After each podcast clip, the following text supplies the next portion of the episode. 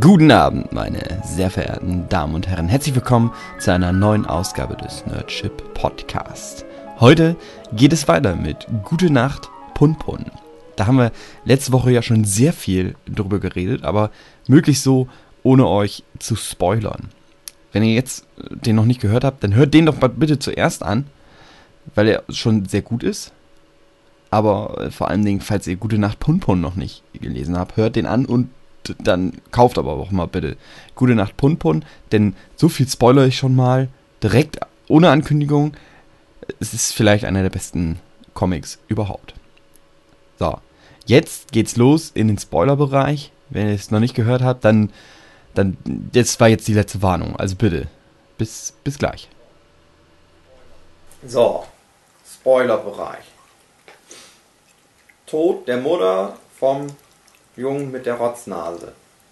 Das Ding ist, du hast den ja manchmal auch, dass, dass du, du ihn verfolgst und unterhält sich dann mit seiner Mutter. Du siehst aber immer nur den Arm Mhm. der Mutter, die so winkt. Und da denkt man sich vielleicht erstmal nichts bei. Und irgendwann hast du auch so einen Moment wie. Ich glaube, es wird sogar in einer Rückblende erzählt. Die Mutter wird, glaube ich, von einem LKW überfahren. Und du siehst halt den Arm, der dann noch so aussieht, als würde er winken, als sie so Mhm. davon überfahren wird. Und das ist halt das, was er dann immer sieht, wenn er mit ihr redet. In Wirklichkeit ist er wahrscheinlich, das wird gar nicht so genau thematisiert, ob sein Vater halt noch da ist oder von wem er gerade aufgezogen wird. Aber er unterhält sich halt auch immer noch mit seiner Mutter. Aber die ist halt schon lange gestorben. Genau. Mhm. Mhm. Ja, Beliebt bei unseren Zuhörern, wenn wir essen. Mhm.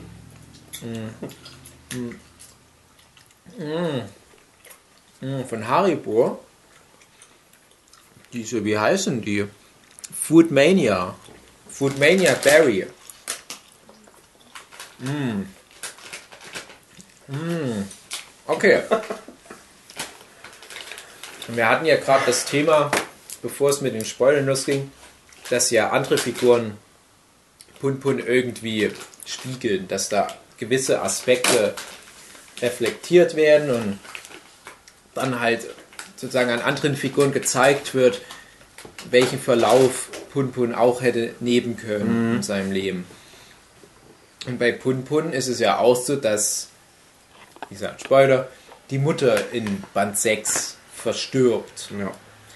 Was wir auch schon hatten, vorhin das Thema, dass halt Pun Pun seine Mutter eher als so hysterisches Vibe ansieht und hat er nicht wirklich einen Bezug zu ihr und hat er auch nicht so wirklich Interesse dran an, an ihrem Leben und merkt auch gar nicht so richtig, wie die Mutter so dahin sieht.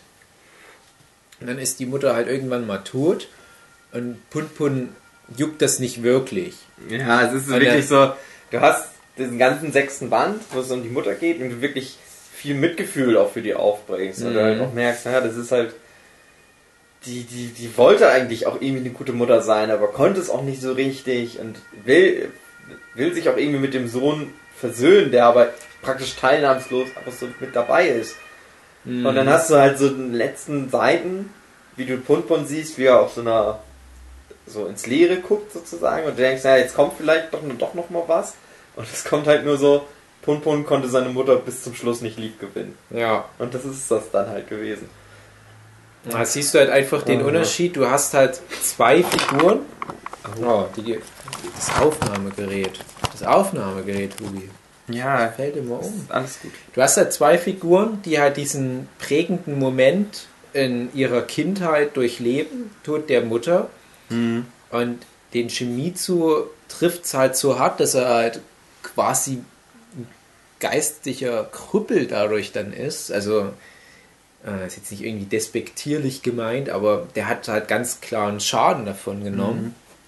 Und da hast du halt Pun Pun, der halt durch seine ganzen sozialen Barrieren das gar nicht an sich ranlässt. Äh, und jetzt kann man halt selber entscheiden, ja, was ist besser? Beide nehmen jetzt nicht so einen guten Verlauf, beide Geschichten. Ne?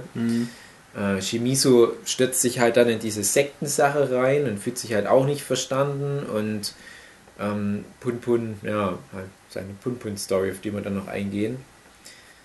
Und äh, ja, ist schwierig. Und dann hast du ja noch eine Figur, bei der die Mutter entlebt. Es ist halt so ein Thema. Mhm. Ne? Und will ich jetzt auch gar nicht groß drauf eingehen, diese dritte Figur, wo die Mutter dann entlebt, ist jetzt, glaube ich, noch nicht so relevant.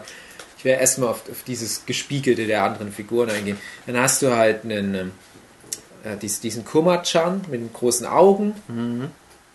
bei dem ähm, der Verlauf so ist, dass die halt alle am Anfang dieser Clique sind und er mit Punpun dann halt auch gemeinsam in eine Klasse geht und du hast halt das Gefühl, Kuma-chan ist von Anfang an integriert in der Klasse. Mhm. Punpun könnte das sein. Du merkst halt auch, Punpun ist jetzt nicht so ein, so ein Ausgestoßener. Der wird nicht gemobbt oder was. Das ist halt eher von ihm aus der fehlende Antrieb. Ja. Du merkst es halt dann in manchen Geschichten, wo Punpun sich dann ins Lernen reinsteigert oder wo du merkst, Freunde wollen was mit ihm unternehmen, aber er reagiert nicht drauf. Mhm. Wo ich mich auch dann eher drin gesehen habe in diesem Verhalten. Also gerade für mich als Zeichner natürlich großes Thema, äh, Freunde vor den Kopf zu stoßen, so von wegen, nö, ich habe am Wochenende keine Zeit für euch, ihr könnt mich noch so oft einladen. Und irgendwann laden die dich nicht mehr ja. ein. Ja?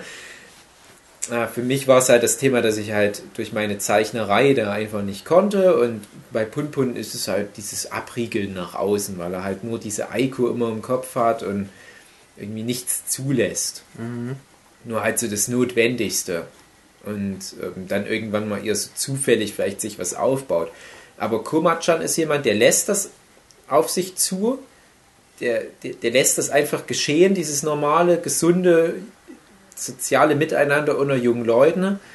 Und der ist dann halt von außen betrachtet einfach nur so ein langweiliger, generischer Klassenlieblingscharakter, mhm. der nicht besonders interessant scheint und sowas, aber uns bleibt halt auch bis zum Schluss dieser Blick aus der Sicht von Komachan verwehrt. Deswegen mhm. wissen wir nicht, ja, vielleicht steckt da doch mehr dahinter, aber wir haben ja nur das, was wir haben und da wirkt er halt wie der generischste aus der Truppe, aber halt eine andere Figur, die sehr generisch wirkt, ist der mit der Brille. Ich gerade nicht auf den Namen komme. Der dann halt auch lange Zeit weg ist das finde ich ist halt so ein Charakter, der wirkt halt sehr perfekt von außen. Mhm, ja, genau. Und das ist ja die Figur, aus deren Sicht du das letzte Kapitel bekommst. Ja. Was wir ja schon vorhin mal hatten. Wo du auf einmal merkst, die Figur, für die anscheinend alles gut gelaufen ist, der sogar von sich behauptet, ihm ist alles in den Schoß gefallen. Der hat am Ende trotzdem einen Dialog oder einen Monolog, sage ich mal, einen inneren Monolog, der klingt, als könne von Punpun kommen. Mhm. Und, und Punpun hat ja viel miterlebt, er hat ja auch viel, viel Schlimmes durchlebt oder viele schockierende Momente, die, die eine Geschichte, die erst in einem der letzten Bände, im vorletzten Band von seinem Vater dann mal erzählt wird, die ihn ja wahrscheinlich am meisten geprägt hat, ist die, dass er als Kind mal verloren gegangen ist. Mhm. Wo er sich dann halt auch die Schuld dran gegeben hat, dass ein Freund von ihm verletzt wurde. Hm, wo ich jetzt aber nicht weiß, welcher Freund das wohl ist, ob das irgendwie schon mal thematisiert wurde vorher, aber äh, der erzählt ja Punpuns Vater, Punpun war früher ganz fröhlich, dann war halt mal mit einem Freund auf der Suche nach einer Sternschnuppe, weil der Freund was erzählt hat, von wegen, er findet mal irgendwie einen Schatz oder was. Mhm. Und dann gehen die beiden Kinder verloren, verlieren sie aus den Augen. Das eine Kind ähm, wird halt dann angefahren vom Zug, glaube ich, überlebt es aber, aber Punpun gibt sich die Schuld und Punpun wird natürlich auch gefunden, aber spricht danach nicht mehr viel. Mhm. Und das ist das, was ich schon mal vorher meinte. Das ist eigentlich ein Moment, den du am Anfang schon bekommen müsstest, um die Figur Punpun zu verstehen. Weil das ist ja so das Die Geschichte wird ja sogar schon erzählt am Anfang. Aha. Das mit der Sternschnuppe, das ist das, wo der Onkel dann, der Onkel findet ihn ja. Mhm. Und der sagt ihm, naja, wenn du was, wenn dir was passiert und so, dann kommt es mit dem Gott. Dann sag doch einfach, lieber Gott, lieber Gott. Mhm. Das ist, dass das Punpun halt total verloren gegangen ist, ja, weil der eine Sternschnuppe gesucht hat. Aber hm. das ganze hm. drumherum, das, das fehlt dir da. Ja, mir war nämlich auch so, als wäre das schon mal angeteasert worden, aber halt nicht in seiner hm. Breite. Und das ist halt das Ding. wenn du das von Anfang an hättest, würde das viel mehr Sinn machen. Dann würdest du halt von Anfang an sagen, na klar macht's Punpun nicht wie sein Kumpel Kummerchan und lässt das einfach geschehen, das Mhm. Soziale, weil er halt nicht nochmal jemand verletzen möchte. Mhm. Aber du bekommst dann erst im fucking Band 12, wo schon alles zu spät ist. Aber Punpun schon, na, kommen wir gleich Wo drauf du ihm nicht mehr helfen kannst. Ja.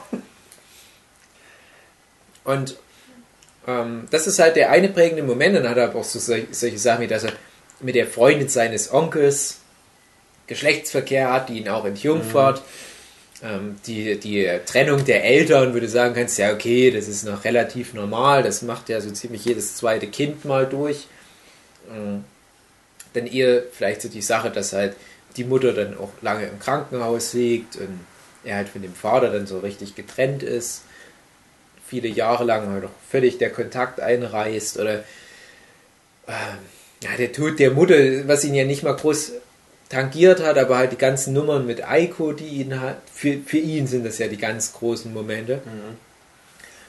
Und dann natürlich alles, was in den letzten Bänden passiert mit Punpun, dass er halt im Prinzip zum Mörder wird. Jetzt ist es raus, ne? jetzt haben wir das einmal gesagt und jetzt ist das in Kennen für den Podcast. Punpun wird zum Mörder.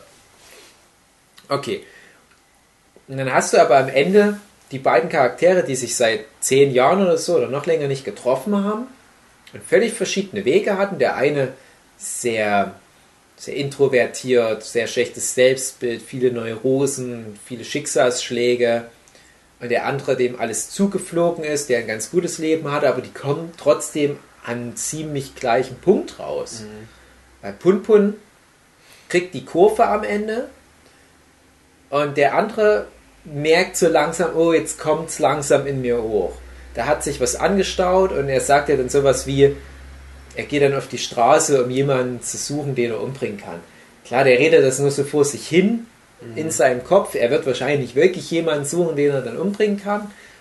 Aber das steht ja auch wieder für was. Das steht ja dafür, dass er halt nervlich wahrscheinlich am Ende ist. So, Nervenkostüm ist kurz vorm Zerreißen und seine Frau macht Stress, auf Arbeit hat er Stress, er hat ein gutes Leben, alles in allem, also dieses typische japanische Leben, wo ja dann noch viele ähm, extreme Verhaltensweisen daraus entwickeln.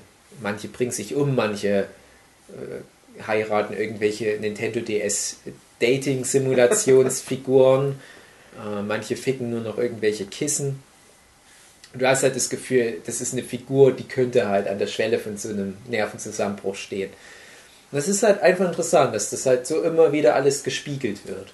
Und dann hast du halt die Aiko, die am Anfang auch wie so das perfekte Mädchen wirkt, und dann merkst du aber relativ früh, Punpun hat zu Hause Probleme und Aiko hat auch diese häuslichen Probleme, weil ihre Mutter dieser Sekte angehört und die drunter leidet. Dann siehst du halt auch relativ früh, dass Aiko anscheinend auch unter häuslicher Gewalt leidet und so weiter. Aber du siehst das ja primär aus der rosafarbenen Brillensicht von Punpun. Mhm. Aiko, das perfekte Mädchen mit dem perfekten Leben und in, späteren Verläufen siehst du halt, äh, Aiko hatte anscheinend den, den geilsten Typ von der Schule als Freund und Aiko ist jetzt ein Model und Mhm. so weiter. Aber je mehr du dann in den späteren Bänden wieder mit Aiko Zeit verbringst, desto mehr merkst du, nee, Ja. die ist genauso am Ende Ich fand das ganz brillant, wo die sich dann wieder treffen nach Jahren, das erste Mal. Und praktisch so einen Tag miteinander verbringen, so einen Fake-Tag, wo sie beide. Ja. Punpun hat ja irgendwann diese Phase, wo er sich für jemand anders ausgibt, mehr Ja. oder weniger. Wo er dann halt sagt, so jetzt bin ich hier der coole Student, jetzt. Da hat er dann sogar so eine Freundin, die Ja. er irgendwie in der Fahrschule kennenlernt. Genau. Und so, wo er halt sich total verstellt und nicht mehr er selber ist und so. Und das Interessante ist halt, dann funktioniert es aber auf einmal eigentlich für ihn normalerweise. Also er könnte dann doch ein normales Leben irgendwie in Anführungsstrichen sozusagen haben. Und dann trifft er aber auf Eiko und äh, sie sagt irgendwie, ja, ich bin Model und läuft alles super für mich und alles ist Mhm. cool.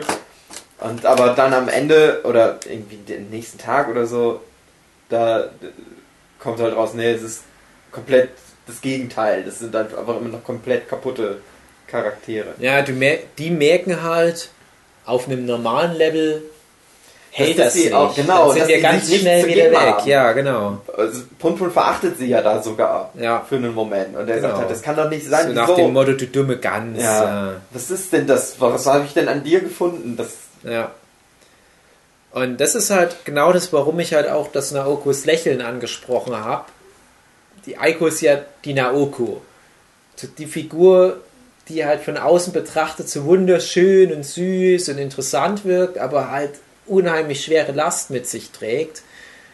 Und die, die Person will ja auch dies, sich öffnen, will ja diese Last loswerden. Und es geht ja nicht, wenn du dich verstellst. Und die haben halt keinen keinen Nutzen mehr davon. Wenn Punpun sich verstellt, ist alles, was er sich rauszieht, hin und wieder mal Geschlechtsverkehr mit seiner neuen Freundin mit den großen Brüsten. Aber der ist ja nicht, nicht glücklich. Der wirkt ja nicht wie eine glückliche Figur. Der wirkt Ja. halt wie ein arrogantes Arschloch. Und Aiko ähm, denkt sich halt, ja, aber äh, ich bräuchte vielleicht jemanden, mit dem ich das Leid teilen kann. Und jetzt kommt halt Punpun, dem ich das zutrauen würde, aber das ist auch nur so ein arrogantes Arschloch. Und das ist auch wieder so eine interessante Reflexionsfläche, aber da prallt es halt voneinander ab. Und sobald die sich ein bisschen öffnen, steigern die sich aber gleich zu sehr rein. Ja. Also die sind ja gleich von 0 auf 100 so das perfekte Paar.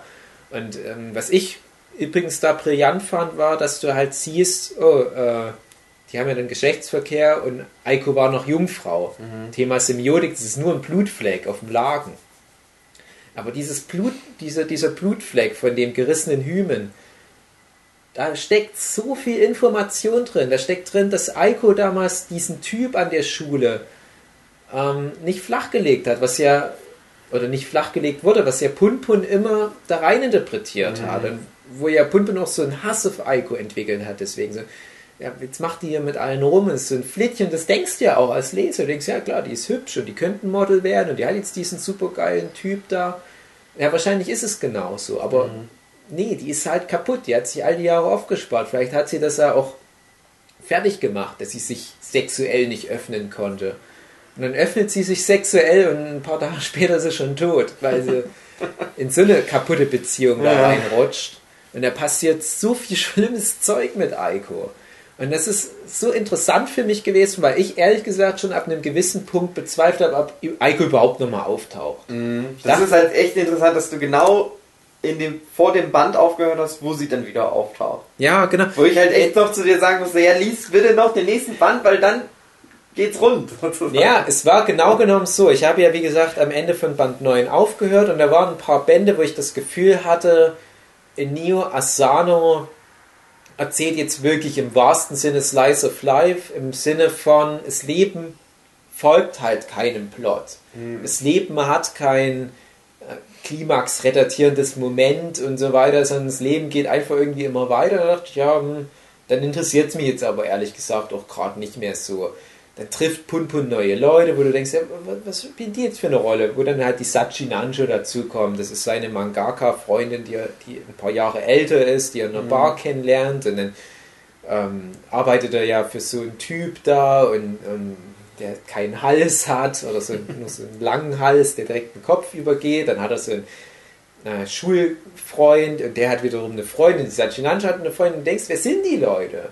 Die sind schon irgendwie auch ganz schrullig und, und nett, aber was, was, was will ich mit denen? Dann dachte ich, okay, die nächsten Bände beschäftigen sich nur noch mit den Leuten und dann kommt ein, ein Moment, wo du das Gefühl hast, da hat Inio Asano einfach die aktuellen Themen aufgegriffen, sprich das Seebeben und Fukushima, diese ganze Katastrophe damals, 2010, 11, ich weiß nicht mehr genau, wann das war.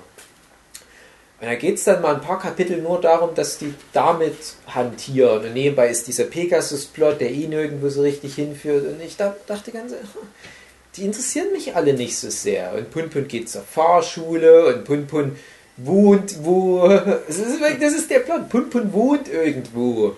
Und besucht da manchmal seine neue Freundin, die Sachi. Und dann ist er manchmal in der Bar. Und dann. Und es ist alles irgendwie so in dem Kontext von dem, was du aus den ersten Bänden hast, nicht mehr so wirklich relevant. Die Geschichte von dem Onkel ist im Prinzip zu Ende erzählt, die Geschichte von der Mutter ist zu Ende erzählt, weil die tot ist. Der Papa kommt nicht mehr vor, die alten Schulkameraden spielen nicht mehr wirklich eine große Rolle. Du hast das Gefühl, ja, Vielleicht ist die Geschichte von denen auch einfach erzählt. Du hast halt auch irgendwann den Moment, wo er denkt, jetzt hat er Aiko auch aufgegeben. Ja.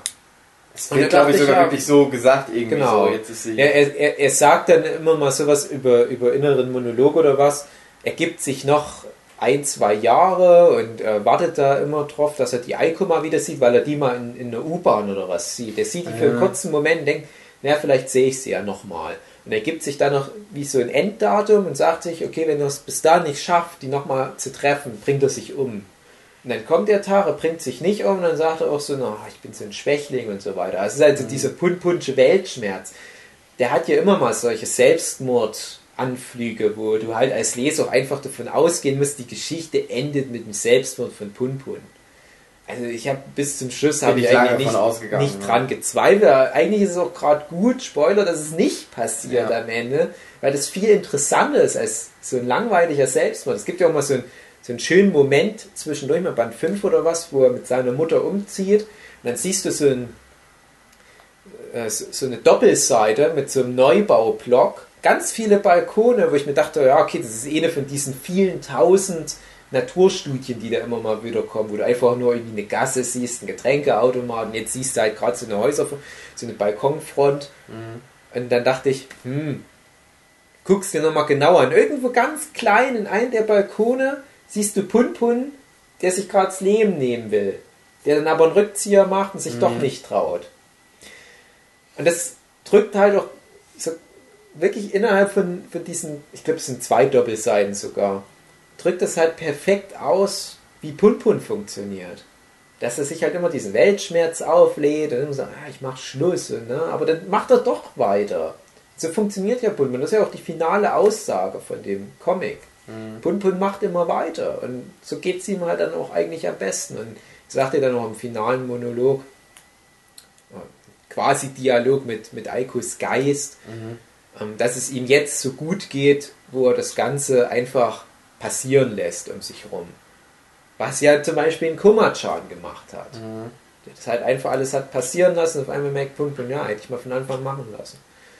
Aber er brauchte das halt, er, brauchte halt diesen Moment, aber ähm, das war mir halt auch, wie gesagt, um nochmal auf das Thema, wo es halt für mich schwach wurde, zurückzukommen, das war für mich äh, irgendwie uninteressant, weil es dann halt nur noch darum ging, um dieses, ja, bringe ich mich um, bringe ich mich nicht um, ziehe ich es noch einen Tag durch, ziehe ich das jetzt mit dem Führerschein durch, aber wofür? Wenn du dann schon denkst, ja, aber jemand, der sich umbringen will, warum macht er jetzt noch einen Führerschein? Und warum macht er jetzt noch eine Maklerlizenz, wo du schon so fühlst?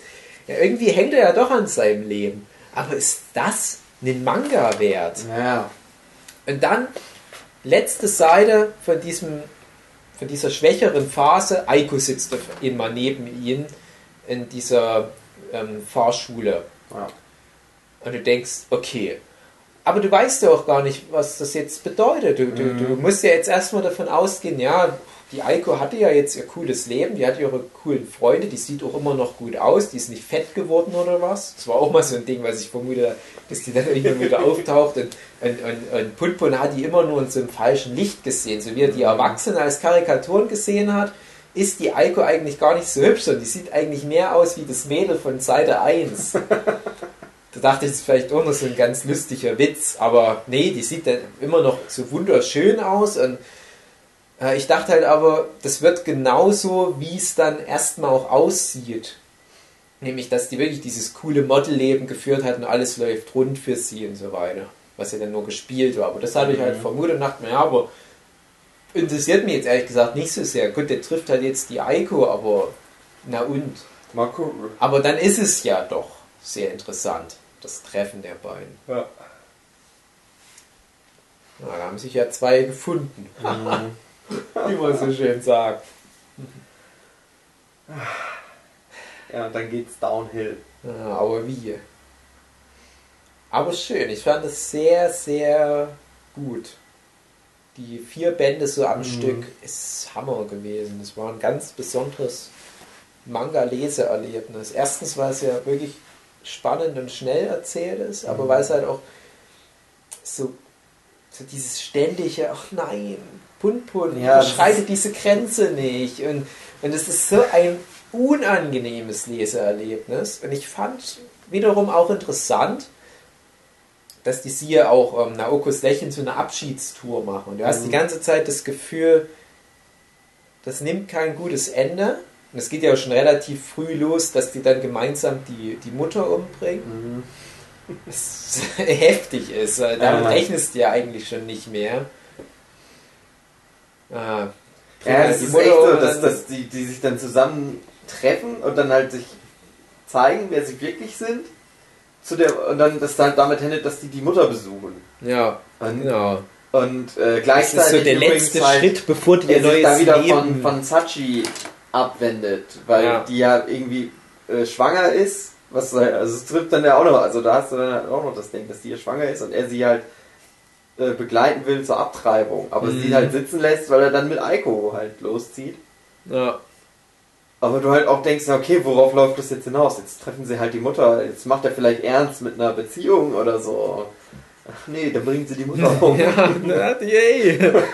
Okay, Gott. now we are talking, wie der Franzose sagt. Ja, das, also, das hat wirklich so die ganze Zeit, nein, Pun, Pun, nein, oh nein, du kannst jetzt noch aufhören. Äh, Im gleichen Moment dachte ich, nee, du musst die ja umbringen, damit die Geschichte interessant ist. Aber ich muss aber ganz kurz einen Schritt zurück machen, wo es so langweilig wurde, was ich, langweilig, wie gesagt, auf Ja, hohem ja. Niveau, äh, wie, wie gut das Inio Asano aufgegriffen hat mit seiner letzten Doppelseite. Er hat ja immer diese, diese Doppelseiten am Ende, was im nächsten Band passiert. Und das ist totaler Quatsch immer. Mhm. Das ist dann so ein schlecht gezeichnetes Manga-Mädel und es entschuldigt sich bei mir als er so, ja, Entschuldigung, dass es immer so langweilig ist. Und das dachte ich echt im Laufe des Bandes die ganze Zeit und dann kommt das und ich dachte ey, jetzt hast du mir echte Hosen ausgezogen, Inio Asano. Trotzdem habe ich es nicht weitergelesen. Das fand ich ein bisschen schade von mir. Es war aber, glaube ich, sogar am Ende von dem Band mit dem Onkel, der wiederum recht interessant war, aber der halt auch so rummeanderte. Aber da geht halt wirklich mit dem Mord an der Mutter in Arc los. Das erste Mal in der Geschichte von Pun Pun, wo ganz straightforward in kürzester zeitlicher Abfolge, ohne riesige Jahressprünge, minutiös fast schon erzählt wird, was innerhalb von zwei, drei Tagen passiert. Und da ist Pun Pun am stärksten.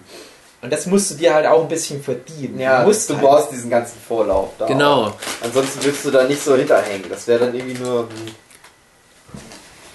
hm, Das ist ja gerade im Kontrast, ist das ja so stark durch diese rückwirkend betrachtet unspektakuläreren Bände, dass du halt siehst, ja okay, aber Pun hat es mehrere Jahre geschafft, ein normales Leben zu führen, auch wenn er sich selber als das große Opfer der Menschheit ansieht, äh, immer nah am Suizid ist, wie er selber denkt, hat er trotzdem irgendwie angemessenes Leben geführt. Er hatte Freunde, er hatte einen Job, es war auch ganz gut in der Schule dann gewesen. Aber dieser kurze Moment, dieses Aufeinandertreffen mit Aiko, reicht, um sofort alles zu zerstören.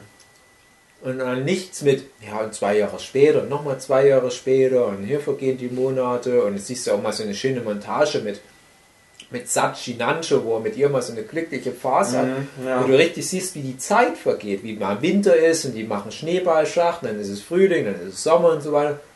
Mit Alko reichen fucking zwei, drei Tage. Und zwei Leben sind ruiniert und eine ist tot und noch mehr Leute kommen zu Schaden, wie der Typ da, der seine Dose nicht richtig recyceln will und dann nie Pun Pun nicht noch mehr Leute umbringen. Mach's nicht. Und dann bist du halt echt an dem Moment angekommen, wo du denkst, ich hab dich doch fucking so viele Bände verfolgt. Ich dachte, ich kenne dich, Pun Pun. Wir sind doch irgendwie die Buddies. Wir hängen doch zusammen irgendwie so mental. Mach doch nicht alle Leute tot. Und das fand ich so stark. Und ich werde viele dümmere Leute, die nicht verstehen, wie Narration funktioniert, beschweren sich dann darüber. Ich finde das nicht gut. Pun Pun hätte jederzeit aufhören können, die Mutter zu wirken. Er hätte ja einfach sagen können, komm Eiko, wir gehen, es reicht. Ja, dann hast du keine fucking Geschichte, du Vollidiot. Weil so argumentieren ja auch viele bei, bei Filmen, Serien, bla bla bla. Aber genau das macht's ja aus. Und ich finde es halt auch gut, dass Pun Pun die vollen Konsequenzen abbekommt. Und ich habe die ganze Zeit immer so nebenbei überlegt, die letzten Bände. Ja, das wäre noch eine gute Strategie und dieses wäre eine gute Strategie und ähm, die können sich ja irgendwie ein Alibi verschaffen. Ja, ich habe mir so überlegt, weiter. wie kommen sie aus der Nummer noch wieder raus? Genau. Und ich aber irgendwie dachte, ich wollte eigentlich, dass die auch, dass die halt ein gutes Ende finden. Aber ich habe halt gesagt, das wird kein gutes ja, Ende die, finden. die, das, das die können als, als Paar nicht funktionieren. Nee. Die wollen sich auch ständig umbringen. Mhm. Die haben eine glückliche Zeit und du denkst, okay, die haben einen glücklichen Moment, aber du, du fühlst irgendwie im Subtext schwingt was sehr Negatives Mhm. mit. Und das fand ich nämlich auch so interessant, diese Abschiedstour. Was ich halt auch meinte, weil ich vorhin mal anfangen wollte mit Naokos Lächeln, diese Verbindung bei Naokos Lächeln, das ist halt auch so, jetzt komme ich zu dem Spoiler, den ich vorhin nicht bringen wollte, die Naoko bringt sich dann um. Mhm. Ah, wo wir noch so eine Über Übereinstimmung hätten. Und ich glaube, das ist halt auch so, dass am Ende der, der Hauptcharakter nach langer Zeit zu dieser Midori zurückkehrt, wie ja Mhm. Punpun zu der Sachinanshu zurückkehrt, weil er merkt, ja, die tut mir aber gut, Ja. die hilft mir mehr, als dass sie mir schadet. Und ähm, da, da wird dann halt, ist auch chronologisch ungeordnet, Naokos Lächeln, ich glaube, da erfährst du auch schon relativ früh, ich glaube schon im ersten Kapitel, dass die sich umgebracht hat, Naoko. Deswegen ist es jetzt für Naokos Lächeln nicht so ein großer Spoiler. Äh, Aber du hast halt da auch nochmal so diesen großen letzten Tag, den die miteinander verbringen. Und der ist wunderschön, weil da halt die Naoko in so einer Nervenheilanstalt ist. Die ist schön auf dem Land draußen Mhm. und so japanische Provinz und überall sind schöne große Sonnenblumenfelder und ein schöner sonniger Tag. Und da wird immer so schön beschrieben, äh, wie die Sonne prasselt und wo die dann noch schön so Beatles-Musik im Hintergrund hören und Eis essen gehen und alles. Und genauso ist es ja auch bei Punpun. Die haben eigentlich wirklich so ihr, ihr, ihr Ziel, so was sie sich als Kinder gesetzt haben, diese Insel Mhm. da. Und da kommen sie auch hin und es ist alles wirklich schön. Die sehen das Meer und haben da eigentlich einen schönen Pärchenausflug. Aber da hängt halt so dieser Schatten drüber. Ja, wir haben aber jemanden gerade umgebracht. Und du hast dann so eine, so eine wunderschöne Szene, wo die an, am Strand sind, wo du merkst, weiter geht's nicht. Vor uns ist nur noch der weite Ozean, wir sind noch auf die Insel gekommen mit der Fähre, aber weiter kommen wir wirklich nicht. Das ist das Ende unserer Reise. Sind ein Stück ins Meer reingegangen, Ende. Und die wissen es beide, okay, weiter kommen wir nicht. Im, Im geografischen wie auch im beziehungsmäßigen Ja. Sinne, im Sinne vom Leben an sich. Und dann planschen die doch mal und dann hast du so mehrere Doppelseiten am Stück, vier, fünf Doppelseiten, wo du nur Eiko siehst, wie sie lacht und sich so da aus dem Gesicht streicht und wie so das Wasser glitzert. Und die wollen dann nochmal ähm, Liebe machen und dann meint Eiko nur so, ja, und, und du willst mich jetzt umbringen, oder? Und, ja, Mhm. das ist so, das trifft's perfekt. Dieses, dieser Kontrast aus diesem Er wunderschönen. weiß es, sie weiß es, es ist so. Und dann denkst du aber, ja, wo, nee, warum? Das, wo ist die Logik? Und, und das wird ja schon vorher immer mal wieder eingeleitet, dass Eiko ihm androht, dass sie ihn umbringt. Und in Mhm. Band 1 wurde das ja wirklich noch für bare Münze nimmt. Wenn ich Eiko enttäuscht oder wenn ich sie nochmal anlege, bringt die mich um. Mhm. Was ja auch am Ende so als, als, als finaler Bogen Was auch dieser Moment wird. ist, wo die sich dann wieder treffen, wo er sie ja anlügt. Wo er halt ihr erzählt, Ja. wie mein Leben ist und so weiter und so fort. Aber na, sie nicht halt umbringt, sondern sie dann halt ihre eine Beziehung haben, aber irgendwie bringt sie ihn ja schon Ja, um, ja, ne? es ist ein langsames Töten. Mhm. Ja, und, und Ich fand es auch. Du hast halt auch diese Gewalt, die zwischen den beiden ja, hängt, wo er irgendwie sie wegschlägt oder ihr So den Zahn ausschlägt. Ja. Und dann halt auch nur wieder so einen Moment hast, ja, wo ich glaube, den Zahn verliert sie durch die Mutter, aber es ist, ist ich schon glaube, heftig. nee, ich meine, dass, dass sie ihn irgendwie angreift und er sie so wegschlagen muss Ja, oder so. ja Weil es sie so gibt auf alle Fälle mehrere Ja. Szenen. Wo du dann halt diesen Moment hast, dass du dann wieder, wie sie als Kind halt aussah, wo er halt ein Zahn fehlt und weil sie halt Mhm. Milchzähne gerade verloren hatte. Ich dachte mir auch die ganze Zeit, die, die letzten Bände über hat ja Eiko dieses blutunterlaufene Mhm. Auge und, und die, äh, ja, wie so eine Schürfwunde am Auge, an der Schläfe. Ja. Ich dachte mir die ganze Zeit, ja, will sich Inio Asano jetzt jedes Mal die Mühe machen, will er dann nicht einfach mal sagen, so, das ist über Nacht verheilt? Und dann dachte ich, nee, es ist wichtig, dass Mhm. das Auge so bleibt, weil die auch körperlich immer mehr zerstört werden. Thema Semiotik, Ja. ja. dass das halt auch körperlich fassbar ist, wie die immer mehr zerbrechen, wie dann dieser Wundbrand auch bei Eiko aussieht. Wo du denkst, selbst wenn die sich nicht das Leben genommen hätte, die wäre wahrscheinlich dann kurz danach an Mhm. Wundbrand gestorben. Und dann, die haben ja wirklich überall Wunden, teilweise durch die Mutter zugefügt, teilweise sich selber zugefügt.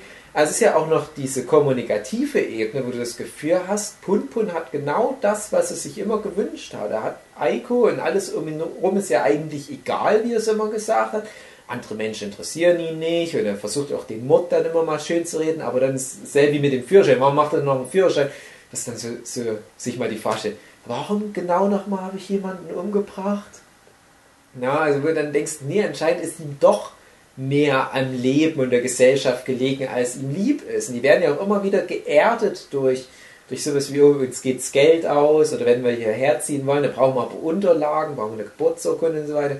Und die können ihr fantastisches Traumleben auf dem Punpun-Planeten einfach nicht führen. Und es wird halt Punpun irgendwie bewusst und er, er wird dadurch so zynisch und bitter, was auch repräsentiert wird durch seinen Teufelskopf, ja. seinen großen, langen, schwarzen Teufelskopf, den realistischen Körper er ist ja auch so riesengroß und bedrohlich. Der wirkt ja wirklich wie so ein Horrormonster aus so einem Slasher-Film. Und Aiko merkt das auch. Du siehst immer an Eikos Gesichtsausdrücken, obwohl du nie ihre, ihre inneren Monologe hast und so weiter, aber sie merkt, das ist kaputt, das Ding. Das ist nicht mehr zu retten, aber sie spielt immer wieder heile Welt. Mhm. Aber im selben Moment kauft sie sich zum Beispiel auch ein Messer im Laden, weil sie merkt, das wird eskalieren bald. Und du hast dann das Gefühl, Eiko gibt sich viel mehr Mühe als Punpun. Eiko versucht immer lieb zu sein, versucht auch manchmal das wieder ins Sexuelle rüberzuziehen. Ähm, ah, nebenbei riecht die Katze am Hund, das ist ganz lieb. Okay, äh, völlig im, im, Gegenteil zu Punpun und Eiko, was mhm. Katze und Hund hier gerade nebenbei abzieht. Ja, und dann hast du halt aber halt wirklich solche Szenen, wie dass die im Restaurant sitzen und, ein Punpun geht einfach nicht auf Aiko ein, mhm. weil er einfach so angepisst ist von ihr. Aber das hast du selbst vor dem Mord schon. Dass Punpun das nie so richtig zulässt, dieses Glück, weil er dann gleich wieder sagt, ach, die dumme Gans oder ah, du bist zu dumm. Mhm. Und Aiko rutscht dadurch einfach nur wieder in so eine Beziehung wie, mit, wie zu ihrer Mutter rein. Mhm. Die hatte ja auch eine Traumvorstellung von Punpun so wie Punto eine Traumvorstellung von ihr hatte und beide können nicht deliveren. Und man würde sich so wünschen, dass sich Punpun mehr Mühe gibt. Mhm. Ich meine, die können ja noch die Mutter umbringen, wenn sie danach einfach irgendwie einen kühleren Kopf bewahrt hätten und, und, und, und, und nett zueinander gewesen wären. Nee, die, die fressen das in sich rein und es wird immer schlimmer. Und, ja. und du weißt genau, die Geschichte kann kein Happy End haben. Das, das hat es ja auch nicht. Nee finde es auch ganz schlimm, was mit Eiko passiert. Für Punpun geht es ja noch ganz gut aus irgendwie. Alles in allem. Aber für Eiko ist es ja wirklich fürchterlich. Es ist halt wirklich so einer von beiden kann es schaffen, nur. Ja. Da hast du halt auch das Ding, dass er sie die letzten Seiten, wo sie noch da ist, halt durch die Gegend tragen muss. Ja. Wo sie, wo sie halt irgendwie eine Last, wie eh schon immer war für ihn, jetzt aber halt auch eine körperliche Last halt ja. ist also mit letzter Kraft, wie er sich da halt durch die Gegend zieht, sie irgendwann einfach geht dann halt nicht mehr. Nein, sie ist ja schon tot in dem Moment. Ja. Das kommt ja noch hinzu. Also er hält da an was fest mhm. und dann kommt aber auch wieder so diese, diese rationale Punpun schon mehr durch. Bin ich eigentlich bekloppt, sagt er sich ja dann. Mhm. Also dies, dieser, ich sag mal, liebesschwangere Punpun, der dann halt alles irgendwie falsch betrachtet und zu so emotional und so weiter der hätte sich da vielleicht gar nicht so Gedanken gemacht. Aber wenn man merkt, ah, also die Last nimmt ja auch für ihn symbolisch ab, wo er sie mhm. dann ablegt und dann kann er ja sein Leben wieder weiterführen. Und du merkst halt aber wirklich, äh, Pun Pun brauchte diesen Einschnitt in seinem Leben. So schlimm das auch alles ist, was passiert mit Aiko, der Mord und, und diese fürchterliche Tour nach Kagoshima und alles. Ähm, wieder auch im Kontrast zu diesem wunderschönen Tag, den die ja. da gemeinsam haben. Punpun brauchte halt dieses fürchterliche Erlebnis, um am Ende ein geläuterter, normaler Mensch zu sein. Er hat dann anscheinend eine kurze Bewährungsstrafe.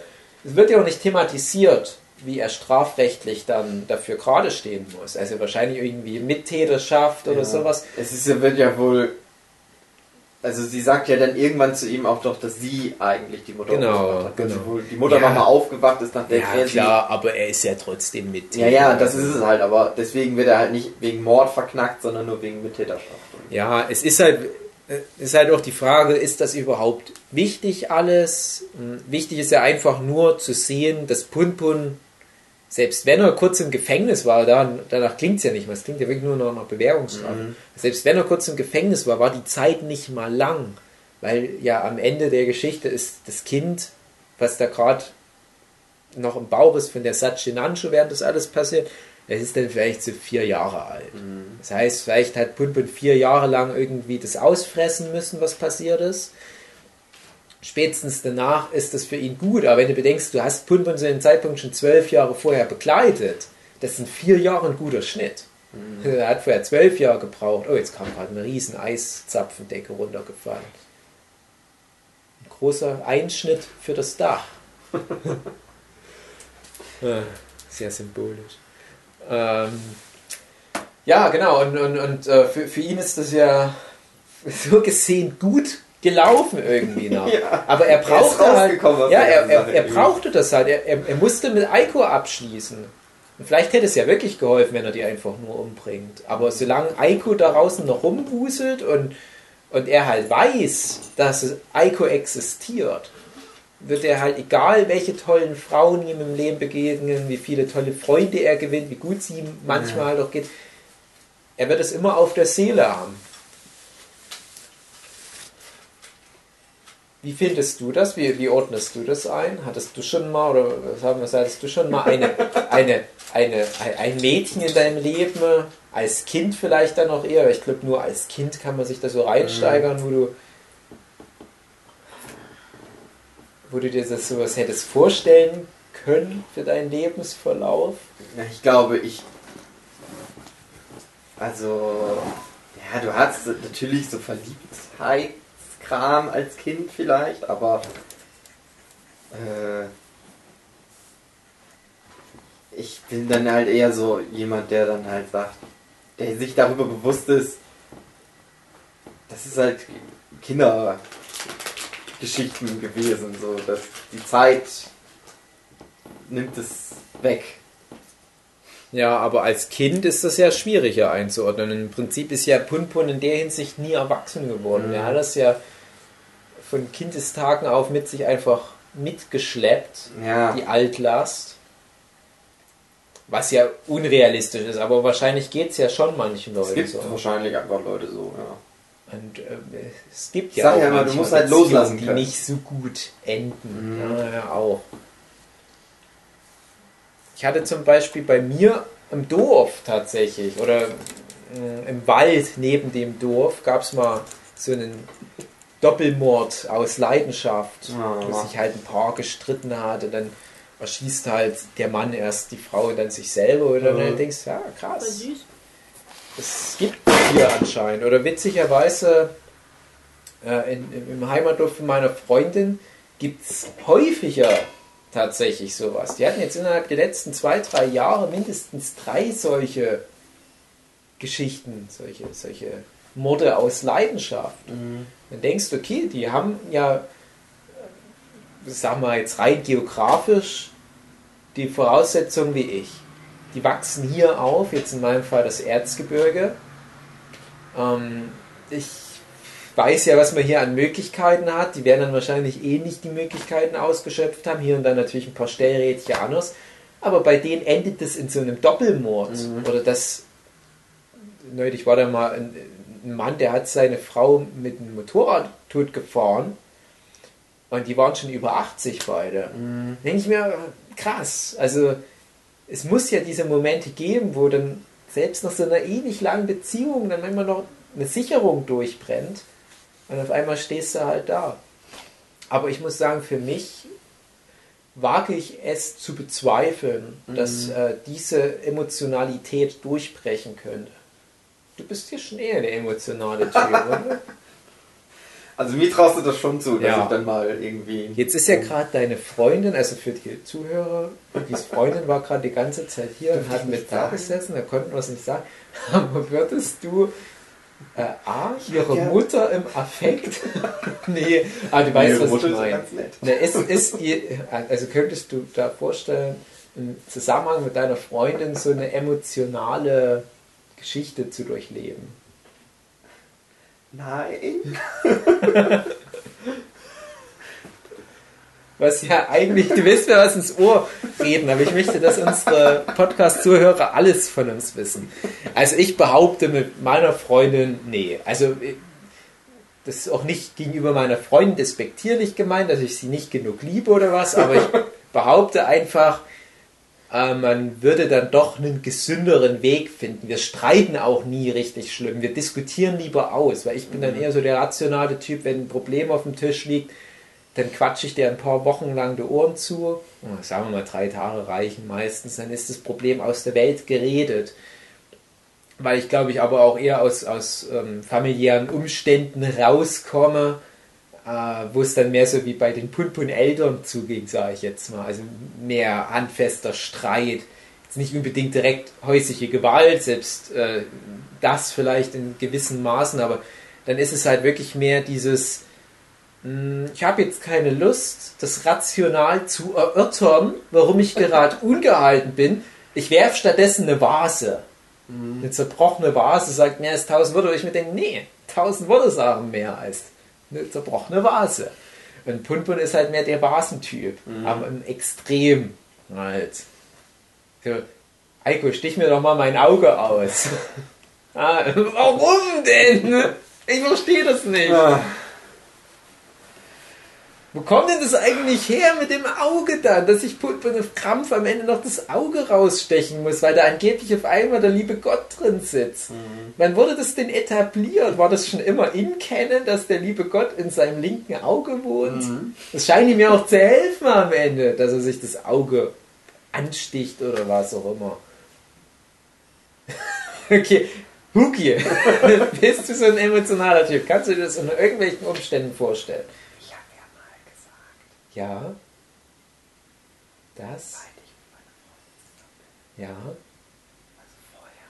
Ja. Konnte ich mir vorstellen, mhm. dass äh, es so Beziehungen gibt. Ja. Die lange zusammen sind. Ja. Und einmal bringt meiner von beiden. okay, verstehe. Aber seit ich mit meiner Rolle zusammen bin, mhm. kann ich mir Okay, also das haben die wahrscheinlich nicht gehört, aber ich will es auch nicht wiederholen. Mach das dann laut. Aber man hat ja meine Ahas gehört. Also finde ich interessant, okay. Aber würdest du denn so eine schöne Abschiedstour machen oder sind wir schade ums schöne Geld? Zick, zack, Knüppel auf den Kopf rein und sagen. Mit Blaulicht fahren wir aufs Polizeirevier. Ja, ich finde, um das halt abzuholen, ich finde es halt wichtig, dass Punpun diesen. Das klingt so komisch, so. Oh, der böse David, der wünscht der armen Eiko den Tod. Nee, ich wünsche dir nicht den Tod, aber äh, im Zuge der Geschichte ist das halt, wie gesagt, das Einzige, was funktioniert. Mhm. Und ich kann mir auch vorstellen, dass gerade in Japan das wiederum ein größeres Thema ist. Dass da mehr so diese unerwiderte Liebe und dieses Anhimmeln dass es so ein Problem werden könne. Ich bin auch jetzt nicht der aufgeschlossenste Typ gegenüber Frauen gewesen und ich habe auch so ein paar Geschichten, die ich mit mir rumstelle, wo ich denke, ach, das sind so, das waren so Mädels da in meiner Schulzeit, die hätte ich schon ganz gerne mal kennengelernt. Aber ich habe mich nicht getraut, aber auf der, du machst du dann natürlich auch so deine Traummalereien mhm. und na, wenn, wenn ich doch nur so der super krasse Typ wäre, dann kommt irgendwie eine Terroristengruppe und ich beschütze dich vor den Terroristen und wie traurig. Sitzt du mit deiner Kindererektion im Mathe und ich weißt nicht wohin damit.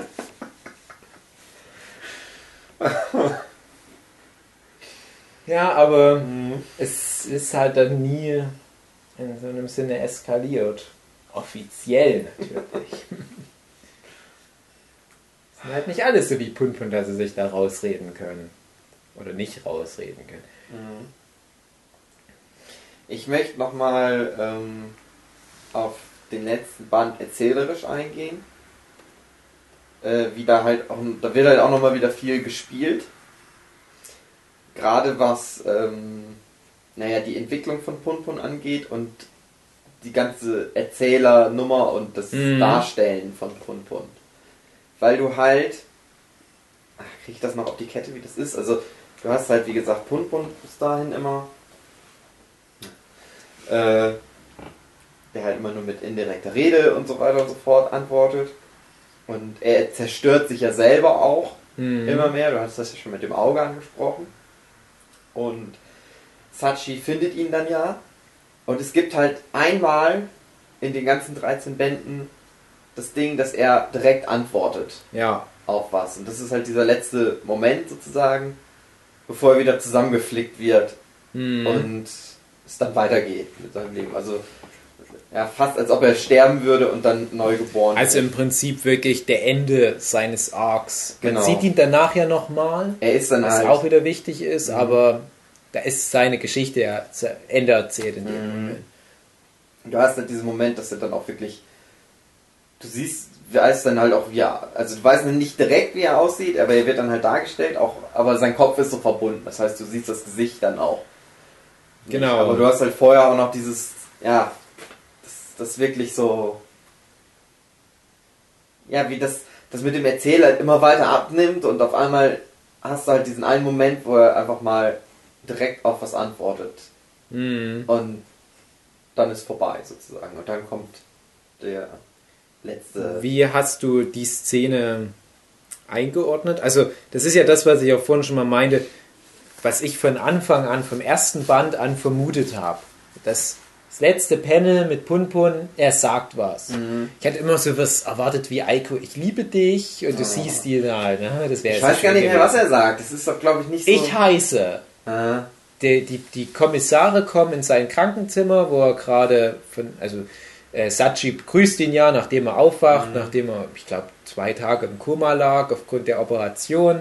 Und du siehst alles aus seinem Point of View, also aus seinem Auge, was er gerade öffnet. Und dann äh, kommen die Kommissare und stellen ihn zur Rede und fragen ihn nach dem Namen. Und dann siehst du halt sein Gesicht, aber auch nicht so richtig von nah, Ja, ja. sondern mehr so und natürlich auch größtenteils verbunden, aber du, du siehst halt ähm, schon, das ist so in etwa auch das, was Sachi von ihm als Porträt gezeichnet hat, das stimmt schon in etwa.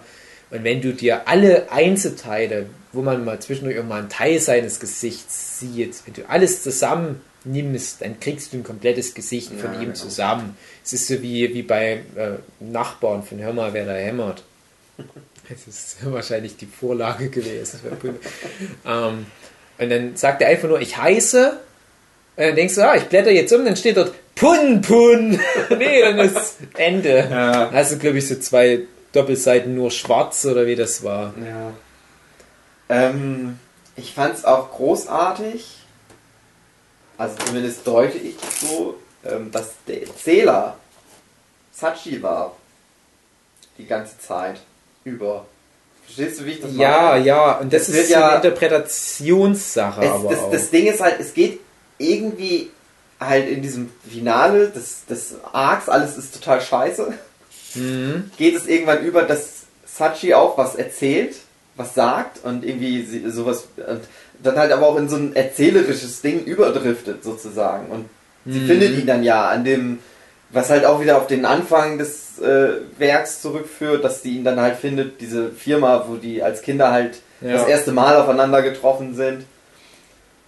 Ähm, ja, und da, da- sie wird dann zu dem Erzähler und dann gibt es halt die Szene, dass er im Krankenhaus ist, aufwacht und sie ja so einen Punpun gezeichnet hat, so Ja. einen kleinen, so eine Kritzelei, aber dann so scherzhaft so, sie dann halt sagt, dass man muss ja dazu Ja. sagen, sie ist ja Mang, Mang, Mang, Mengeke, genau. Mengekerin, was ja eine Frau ist.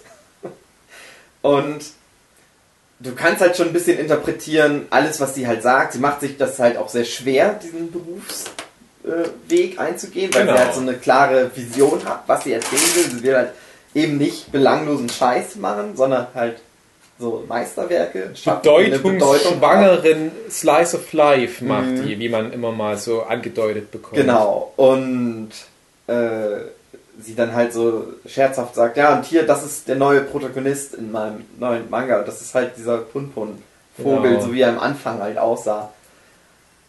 Genau. Und äh, dann aber noch scherzhaft meint so, nee, nee, das ist nur eine Kritzelei, das ist nur eine Kritzelei von was. Aber du halt denkst, nee, fuck it, die hat den Scheiß nämlich, ne, das, sie ist, sie hat vielleicht wirklich Punpuns Lebensgeschichte mal, ja, aber da wird halt dann später nicht mehr drauf eingegangen, aber du könntest ja halt sagen, also es ist ja später dann so, die, die sind dann ja zusammen, mehr oder weniger. Sie hat ja dann das Kind und er ist ja ein bisschen wie ein Vater für das Kind, obwohl er wohl nicht der Vater ist. Nee, er ist nicht der Vater. Aber, nee, ist er nicht mehr. Ähm, aber die halt in dieser Clique, die halt in der Eiko-freien Zeit entstanden ist, die hat dann halt danach Bestand, auch mit dem Vermieter, der Makler, der ihn halt auch dazu Mhm. getrieben hat, die Maklerlizenz zu machen und so. Und es kann mir halt schon vorstellen, dass sie halt in dieser Zeit halt diesen, die Lebensgeschichte von Pun Pun halt zeichnet. Das wird halt nicht gesagt, aber es wird sehr viel darauf hingewiesen, dass das so sein könnte. Das finde ich ist halt die interessante Meta-Ebene, wo ich vorhin schon mal sagte, vor ein paar Stunden, dass es halt schwierig ist, das da schon genauer anzusprechen, wo ich aber meinte, dass Inio Asano wahrscheinlich da irgendwas von sich rein projiziert, aber überspitzt, weil das wäre ja auf der Meta-Ebene ausgedrückt genau die Message. Äh, er hat einen Manga, wo eine Figur ein Mangaka ist, die am Ende, und so habe ich es halt auch interpretiert, wahrscheinlich die Lebensgeschichte von einem Freund niederschreibt.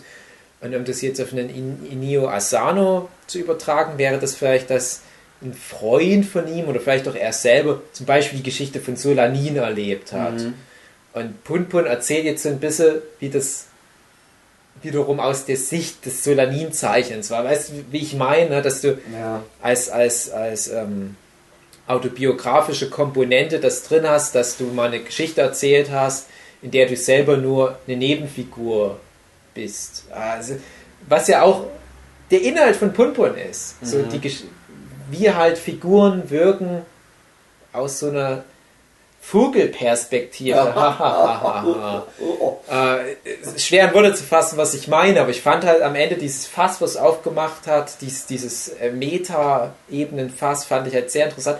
Ich habe das halt schon sehr früh geahnt, dass es darauf hinaus Ja, aber ich finde, das, gerade dieses letzte Ding ist halt wie so eine Bestätigung dieser Annahme. Ja, es ist aber auch nicht schwarz auf weiß. Es ist Ja, auch nicht ja, so ein ja, Ding ja. wie, wie, sind diese Menschen in Band 2 wirklich die Familie Mhm. Punyama oder sind es nur irgendwelche random Bystanders? Ähm, Aber in dem Moment, wo, wo äh, Punpun mit Sachi Nancho an einem Projekt arbeitet, das ist, glaube ich, ein Kinderbuch, weil ja Sachi Mhm. meint, ja, du könntest vielleicht gut Geschichten erzählen. Da dachte ich, das läuft bestimmt darauf hinaus, dass Punpun ihr seine Lebensgeschichte erzählt und die macht daraus einen Manga. Dann macht er aber eine Geschichte, die nicht so gut ist, weil Punpun halt der absolute Durchschnittsjapaner ist und nichts richtig gut kann, was ja auch gut so ist. Auch Tischtennis spielen konnte, glaube ich, ganz gut. Ich dachte, da wird noch ein riesen Story-Arc da. Es, er geht ja irgendwann in diesen Go-Club, glaube ich. Ach, gut was. Ja. Und wo dann dieser Lehrer noch sagt, hm, er ist vielleicht der beste Spieler dieser Schule. Ja, genau. Und so, aha, vielleicht gehen die auf ein Turnier oder so, bin nie wieder angesprochen. Ja, genau. Also, Fand ich aber auch interessant. So ist richtig so gewesen. Und dann kommt sie am Ende mit Aiko so, aber das Ding ist, es ist halt nicht Punpuns Stärke gewesen, eine Geschichte zu erfinden, aber einfach nur seine eigene fucking Geschichte zu erzählen. Oh oh, es klingelt an die Tür. Der Hund rennt hin und bellt jetzt. So, ich entferne mich kurz. und mach ja, machen wir immer kurz Pause. Ja. Oh, ich werf eins um. Gute Nacht, gute Nacht, gute Nacht, Pun Pun. Gute Nacht, gute Nacht, gute Nacht, Pun Pun. Der lustige Comic für dich und mich. Ein Vogelmensch, man glaubt es kaum. Er erlebt den japanischen Kindertraum. Pun Pun ist immer gut drauf und seine Freundin Aiko. Auch.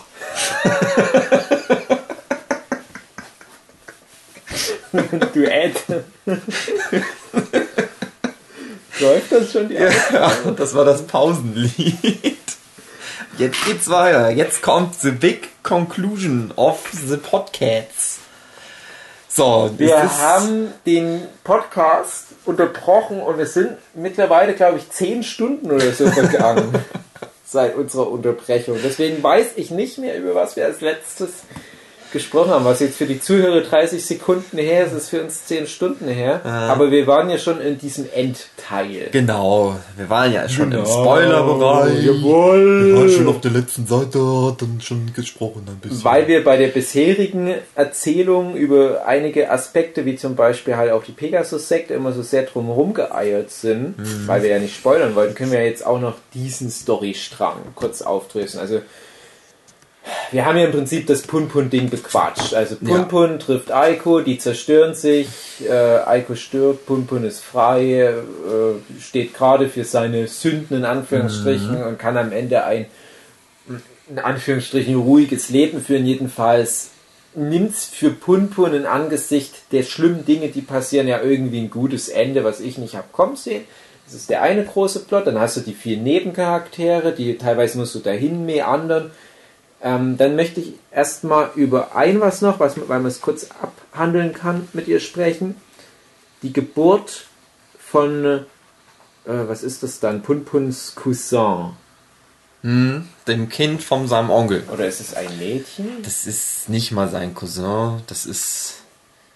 Doch, klar, es ist ein Cousin. ja, aber ich klar. weiß gar nicht, ob es ein Junge oder ein Mädchen Wird das gesagt? ist. Ja, ich glaube schon. Ich möchte einmal kurz eine kleine Anekdote einwerfen. Ja! Es äh, war so, damals, als ich den 13. Band dann hatte, hatte ich schlechterweise mehr durch Zufall einen Windstoß äh, durch dies, das Buch und ich sah einige Seiten der späteren Seiten und hatte dann, ich habe ja schon gesagt, ich habe dann ja nochmal eigentlich von vorne angefangen und hatte aber immer schon im Kopf, was ich gesehen hatte und habe mir so mein eigenes Ende zusammengereimt. Und ich hatte dann sowas wie Pun Pun, der Vater wird und so ganz komische Sachen und war dann aber sehr froh, dass das alles nicht so ist, gekommen ist, wie ich mir das ausgedacht hatte und hatte so eine sehr merkwürdige. Ich habe halt gedacht, der Onkel würde eine ganz große Rolle zum Schluss nochmal spielen und so, weil er ja mit im Krankenhaus ist. Aber es ist halt einfach nur Zufall, dass die halt am selben Tag damit im Krankenhaus sind. Naja, das war meine kurze Anekdote, wie das manchmal so ist, dass man manchmal einfach aus so ein paar Informationsfetzen sich einen ganz eigenen ja, ja, ich kenne das. äh, ja. Comic zusammenschwartet. Ja, ich kenne das. Also gerade äh, wenn du mal nur ein Bild im Internet oder so mal mitbekommst und dann denkst du halt, ja, wie kommen die mal dahin? Bei mir, war- ich habe es glaube ich auch im Dragon Ball Podcast erwähnt, bei mir war es ja so, dass ich, als ich gerade angefangen hatte mit den ersten Dragon Ball Sachen, also damals wirklich so ein Goku als Kind bei Muten Roshi, da habe ich schon mal ein Bild gesehen von den ganzen Super Saiyajin und von Krillin mit Haaren. Und ich habe das alles in meiner Vorstellung unter einen Hut gebracht und habe gesagt oder habe gedacht, dass die alle irgendwann mal eine Superkraft bekommen, wo denen einfach Haare wachsen. Die, die schon Haare haben, kriegen halt blonde Haare, die, die noch keine Haare haben, die kriegen erstmal generell Haare. Das war meine Vorstellung. Eigentlich nicht so gut. Wäre nicht so gut gewesen, wenn es so erklärt wäre. War lange bevor ich auch nur ansatzweise eine Ahnung hatte, dass Son Goku ein Alien ist. Oh, jetzt habe ich Dragon Ball und Pun Pun Podcasts gespoilert. Ach, wie blöd. Ja, aber ähm, die, die Nummer mit der Geburt des Kindes, wie würdest du das einordnen? Was spielt das überhaupt für eine Rolle? Und ähm, da ist ja auch was mit dem Kind, sagen wir mal so. Mit dem Kind? Ja, mit dem Kind ist was. Mit welchem Kind meinst du? Mit dem jetzt? Kind von Vom dem Onkel. Onkel. also mit dem Cousin, Cousin. Ach so, Pun mm, dem wird ja der Gott weiter Mhm. geführt, sozusagen. Ich habe halt die Befürchtung, dass damit angedeutet wird, dass das Kind auch nicht so ein schönes Leben Ja. haben wird. Dass das auch sehr Ja. äh, Aber ich, problematisch verlaufen könnte. Ich habe halt das so gedacht. Also erstens das Shisha, die liebe Katze Shisha, die boykottiert unseren Podcasts. Ich habe das halt so verstanden. Erstens, das Kind sieht ja aus wie eins dieser Pun-Pun-Wesen. So, da habe ich halt gedacht, hm, meine sonstige Theorie, wie ich sie ja schon relativ früh mal in dem Podcast erzählt hatte, war ja, dass äh, der enge Kern um Punpun, der halt für die primäre Sozialisierung von Punpun verantwortlich ist, also Mama, Papa und Onkel, die sehen halt aus wie Vogelwesen, weil mhm. sie in Punpuns Augen halt auf einem ähnlichen Level sind wie er, oder beziehungsweise halt er dieses verzerrte Bild von ihnen da hat. Und jetzt ist aber das Kind, was ja Punpun noch nicht kennt, auch, auch in dieser Vogelversion. Aber das ergibt ja erstmal nicht so viel Sinn. Ja? Mhm. Es hat ja auch eine normal aussehende Menschenmutter, das ist ja die, die Punpun auch entjungfert hat. Defluriert, sagt man auch in der Vogelsprache. Und was hat das zu bedeuten? Und da habe ich mir bisher ehrlich gesagt noch nicht groß Gedanken drüber gemacht, aber ich glaube, es ist halt einfach nur in dem Sinne das Einfachste, um halt zu reflektieren. Es ist ein ewiger Kreislauf. Mhm. Äh, der, der eine Kreislauf von Punpun endet, ein nächster Punpun-Kreislauf beginnt, weil das ja auch äh, so gegenüber steht diesem Panel, wo Punpun dann als normaler Mensch das erste Mal komplett einfach nur zu sehen ist. Ja. Beziehungsweise halt auch nicht im Schatten und so weiter, sondern wirklich nur ähm, mit seinem Gesicht. Und so dieses Gefühl, ja, jetzt geht der ganze Zermon von vorn los, wie in jedem schlechten Horrorfilm. Mhm. Irgendein Ei von diesem Killer-Alligator bleibt immer noch irgendwo im Dschungel verborgen. Und dann hat es das Auge des, des äh, lieben Gottes. Und äh, Punpuns Onkel reagiert ja darauf. Wo man auch übrigens Punpuns Onkel mal in so einer Menschenversion dann nochmal sieht in seinem letzten mhm. Panel. Allerdings nicht mit Gesicht was er da sagt und wie er reagiert, irgendwie sowas, das bedeutet Hoffnung oder irgendwie sowas. Mhm. Wie interpretierst du das? Wie geht's dem Onkel? Ich hab. Ich hab das so ein bisschen wie. Äh, jetzt können wir es nochmal richtig machen. Mhm. Gedeutet sozusagen. Das ist seine Hoffnung. Das Kind ist jetzt noch ein unbeschriebenes Blatt jetzt können wir es diesmal, kriegen wir es vielleicht richtig hin. Mhm. Ja. Aber ja. Hm. Aber ich finde, er wirkt irgendwie niedergeschlagen. Ja, er wirkt halt aber auch immer niedergeschlagen. Ja, klar, aber äh, er ist halt so jemand, er ist halt genauso kaputt wie alle anderen mm, auch. Er ist halt auch ein bisschen gefangen in seiner ja. Beziehung. Das ist es da halt irgendwie. Genau, also er, das, das, sagt er, glaube ich, ja sogar nochmal in einem der letzten Bände, dass er halt mehr oder weniger aufgegeben hat. Mhm. Er ist mhm. wie so ein, so ein Walking Dead, so, mhm. so ein wandelnder Toter, der das halt für sich akzeptiert hat, dass sein Leben vorbei ist. Mhm. Er übergibt das Leben halt jetzt seiner Familienplanung, aber da gibt es nichts mehr zu erreichen. Ja. Und das sagt er selbst in dem Moment, als die Geburt seines Kindes kurz bevorsteht, was ja schon irgendwie nicht so ein gutes Zeichen ist, als hätte er halt auch immer noch äh, starke Depression oder wie auch immer. Mhm. Absolut alle in dieser Familie. Ja. Was, was äh, würdest du denn sagen, ähm, bedeutet der Gott in dem Auge von dem Kind? Ja, das ist das, das Ding ist halt, bis jetzt war der Gott ja immer nur Punpun vorbehalten. So, das war ja sein, seine Interpretation von Gott. Aber, aber gerade hm, der Gott, der ist ja am Anfang einfach nur nicht hilfreich, aber schon wohlgesonnen, Pun Pun, aber der hilft ihm halt nicht. Aber der wird später halt sehr ihm auch aggressiv gegenüber. Und sagt halt auch ganz oft so, ja du Volltrottel und was, was soll denn das? Und mhm. bring dich doch um und alles sowas. Und ja, als ob die Depression sozusagen schon mal vorprogrammiert ist, dass da halt schon mal angedeutet wird, ja, das ist geht, es wurde weitergegeben sozusagen. Mhm. Also ich habe es für mich so ein bisschen mit der Mem-Gen-Theorie verstanden. Also mhm. für alle, die es nicht kennen, Gene, das ist das, was in deinem Erbgut kodiert ist, was du weitergibst, es sei denn, ihr seid sehr fundamentalistische Christen, dann zaubert euch der liebe Gott das einfach rein aber man geht halt davon aus, dass gewisse Verhaltensmuster über Biologie weitergegeben werden. Es, es ist ja auch zum Beispiel ähm, das Risiko für Krebserkrankungen und mhm. äh, Alzheimer und irgendwelche anderen Geschichten wie Pluterkrankheiten und so weiter. Das ist halt einfach in deinem genetischen Code drin und da zählen halt auch Depressionen oder bestimmte Arten der Depression dazu. Es gibt halt wirklich Familien, die werden regelrecht durch Depression dahingerafft. Ich kenne da auch ein paar Beispiele. So, dann hast du aber halt auch das andere Konzept der Meme und das sind im Prinzip auch Informationen, die weitervererbt werden, aber durch Kultur zum Beispiel. Mhm. Also Meme sind nicht nur irgendwelche Katzen, die Keyboard spielen, sondern Meme ist auch zum Beispiel, unsere Sprache ist ein Meme, das ist mhm. eigentlich das, das Offensichtlichste. Das ist nichts, was uns angeboren ist, dass wir die deutsche Sprache können, sondern als Mem verbreiten wir dieses kulturelle Gut und das gilt ja auch für sowas wie Erziehungsmethoden.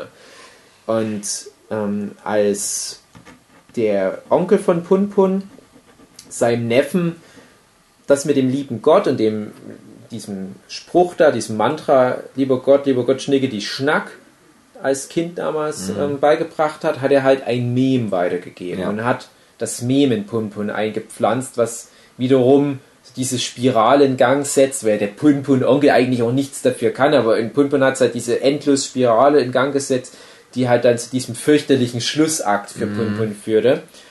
Und ich habe so verstanden, dass das Kind durch die Gene von seinem depressiven Onkel, also von seinem in dem Fall depressiven Vater, mhm. die Depression reinbekommt. Ja, also der Onkel ist wie so der Krisenherd, der verteilt mhm. da was. Und ähm, das ist so auch so ein kleines bisschen das, was ich vermutet habe, was es mit dem schwarzen Punkt auf sich hat, dass das halt, der schwarze Punkt ist die Depression. Mhm. Und dass der sich halt fortpflanzt. Und ähm, ich weiß nicht, ob du da noch was hast zu dieser, zu meiner kleinen Theorie da, was das anbelangt, zu dem Kind. Äh, aber ich wollte halt eigentlich schon überleiten zu dem großen Thema mit dem Pegasus und dem schwarzen Punkt, wo ich dich ja im Nicht-Spoiler-Teil schon mal befragt hatte. Leite doch über. Dann mache ich das halt. Und ja. zwar ähm, Pegasus, also der ehemalige Penner, der dann diesen religiösen Kult leitet, nachdem, glaube ich, der, der ursprüngliche ähm, Leiter dann mal verstirbt, oder ich weiß nicht genau, wie die Zusammenhänge sind, dieses Cosmo Health Center mhm. und wie das alles zusammenhängt. Erfährt man leider auch nicht ganz so genau, weil da vieles in den Jahren zwischen den Zeitabschnitten passiert, hat man das Gefühl. Aber der Pegasus, glaube ich, glaubt wirklich daran, was er macht. Mhm. Er hält sich wirklich für so eine Art Jesus, der seine Jünger um sich schaut, um wirklich das Ende der Welt zu vermeiden. Und er sagt ja auch, dass die Menschheit, so wie sie ist, sehr gut ist, was ein sehr interessantes Weltbild ist, weil jeden Menschen, den du fragst, weißt du, von jedem so eine prätentiöse Vollidioten Antwort bekommen, ja, die Menschheit ist schlimmer als ein Wolf und so weiter. Aber eigentlich ist das ein ganz interessanter Ansatz, zu sagen, na, na genau genommen ist aber die Menschheit gerade echt ganz gut dabei. Also wir haben ein paar echte Probleme überall auf der Welt. Mhm. Aber so im Großen und Ganzen sind wir auf dem richtigen Weg. Also wir machen viel Gutes. Er führt es auch nicht genauer aus, ist ja auch ein Vollidiot, ja. der Typ. Ähm, und er kämpft einfach nur dafür, dass alles so bleibt, wie es ist. Wo jeder andere Charakter, jede andere mhm. Figur, jeder andere, ich sage jetzt mal auch im weiteren Sinne Terrorist oder christlicher Fanatiker oder generell religiöser Fanatiker würde, würde sagen, nee, wir brauchen einen totalen Umsturz und weiter. Und er sagt, nee, nee, ich opfer mich für euch, damit ihr genauso weitermachen könnt. Mhm. Und er sagt halt, das, was halt aber im Weg steht, ist dieser schwarze Punkt, was halt ein Teil seiner komischen religiösen Lehre ist. Und dann kann man halt rumrätseln. Er sagt aber selber, er, er, weiß nicht genau, was der schwarze Punkt ist. Und er hat ja drei Möglichkeiten, was es ist. Und eine davon ist, ja, ist alles Quatsch. Es gibt keinen schwarzen Punkt. Mhm. Er erzählt nur Blödsinn. Und dann sagt er aber auch, ja, es könnte auch was sein, was, was äh, sich verteilt auf die Menschen, was von einem zum nächsten wandert, oder es ist was, was alle Menschen schon in sich tragen, was mhm. halt nur darauf wartet, rauszukommen.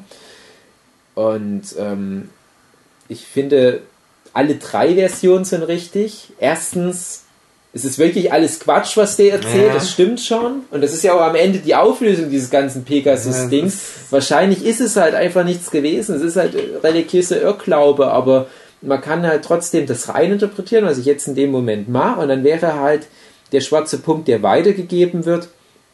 Zum Beispiel der schwarze Punkt, der durch Meme verteilt wird, wenn zum Beispiel ein Punpun auf eine Aiko trifft. Mhm die tauschen ihre schwarzen Punkte gegenseitig aus. Die haben beide einen in sich drin, der gefährlich ist, aber noch nicht so schlimm. Aber wenn die aufeinandertreffen, mhm. tauschen die wie so eine Geschlechtskrankheit ihre schwarzen Punkte und es eskaliert.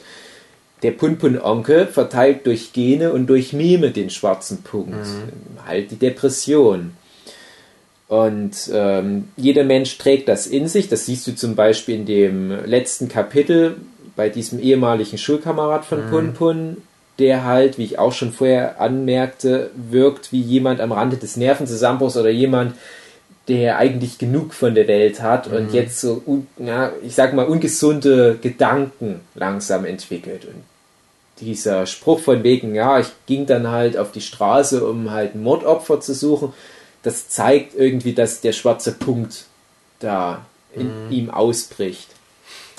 Und ich weiß halt jetzt nicht, was der ganze Pegasus-Plot laut Inio Asano bedeutet, aber du hast halt dann wirklich so einen Endpunkt, wo die dann ihren Massenselbstmord versuchen und da geht mhm. ein bisschen was schief, ein paar sterben wirklich.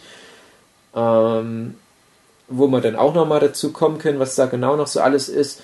Und du hast ja dieses finale Bild von Pegasus, wie er brennend mit einem Metallstab durch den Kopf hindurch dasteht und in seiner typischen Pose, in seiner Erlöserpose äh, in so einem brennenden Haus vergraben wird. Mhm.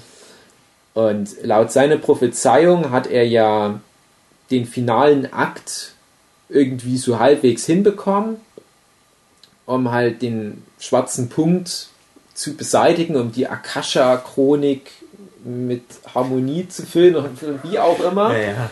Aber er hat es ja nicht ganz geschafft. Mhm. Und ihr könnt jetzt sagen, okay, vielleicht ist ja der Punkt, dass Punpuns Geschichte doch noch ein gutes Ende nimmt, vielleicht ist das ja direkt daran gekoppelt, mhm. dass Pegasus über Jahre hinweg diesen gigantischen großen Plot aufbaut. Vielleicht gibt es ja irgendeine kosmische Verbindung. Ja. Vielleicht hat es aber auch überhaupt keine Bedeutung und wir interpretieren die nur rein, weil die Geschichten ja, ja. irgendwie so parallel erzählt werden. Ne? Vielleicht bedeutet halt aber auch, dadurch, dass nicht alle bei diesem Masse-Selbstmord mitgemacht haben, dass die Akasha-Chronik halt nur so ein bisschen wieder eingerückt wurde und deswegen bricht am Ende der schwarze Punkt in Form von diesem Kind wieder, wieder aus. Mhm. Also es ist wieder alles connected. Punpun ist zwar geheilt, sein schwarzer Punkt ist irgendwie weg. Aikus auch, weil sie tot ist. Aber ähm, weil halt die Akasha-Chronik dann doch nicht ganz harmonisiert werden konnte, ja. kommen wieder neue schwarze Punkte. Ja, aber so in, von, von meiner Sicht auf Religion aus will ich halt einfach sagen, dass es halt einfach nur Spaß ist. ja, na klar. Das ist die einfachere, das ist schnellere ja. Erklärung.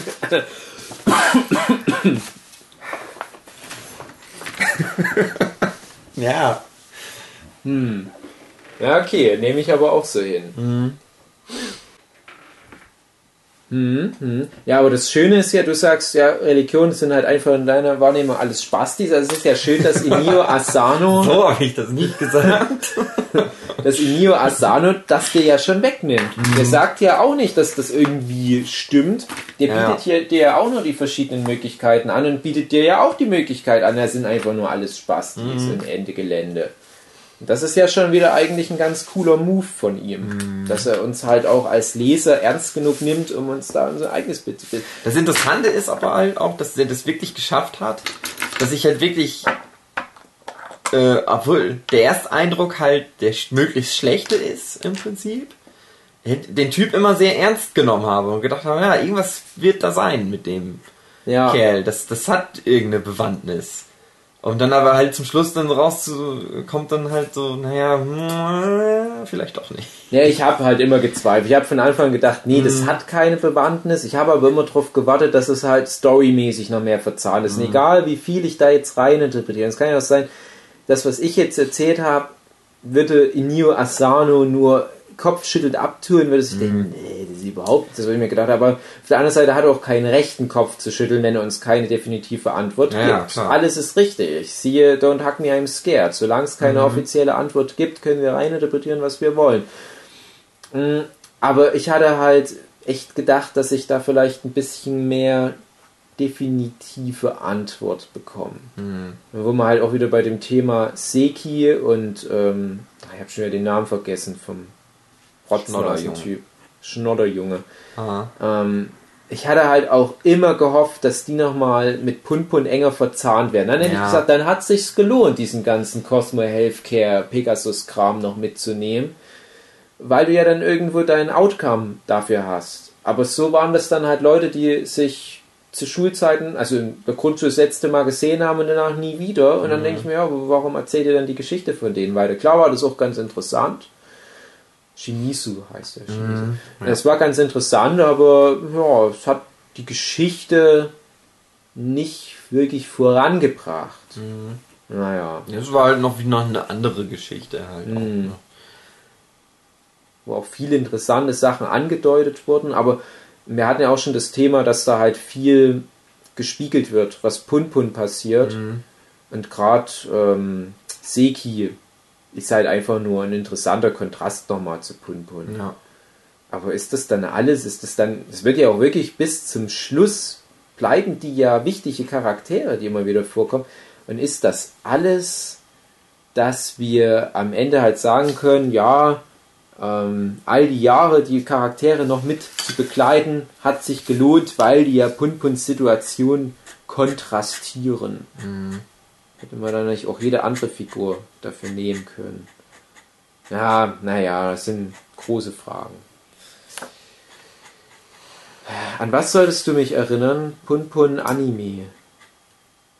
Das fand ich von Anime? Ja, also. Also ich soll dich einmal erinnern an äh, äh, äh, Sanjo oder Aiko, mhm. Hot or Not. Genau an äh, dein Video, was du dir angeguckt hast, dein genau. YouTube-Video, worüber du jetzt nochmal 10 Minuten was erzählen Scheiße, ja. Oh Gott, die armen Hörer.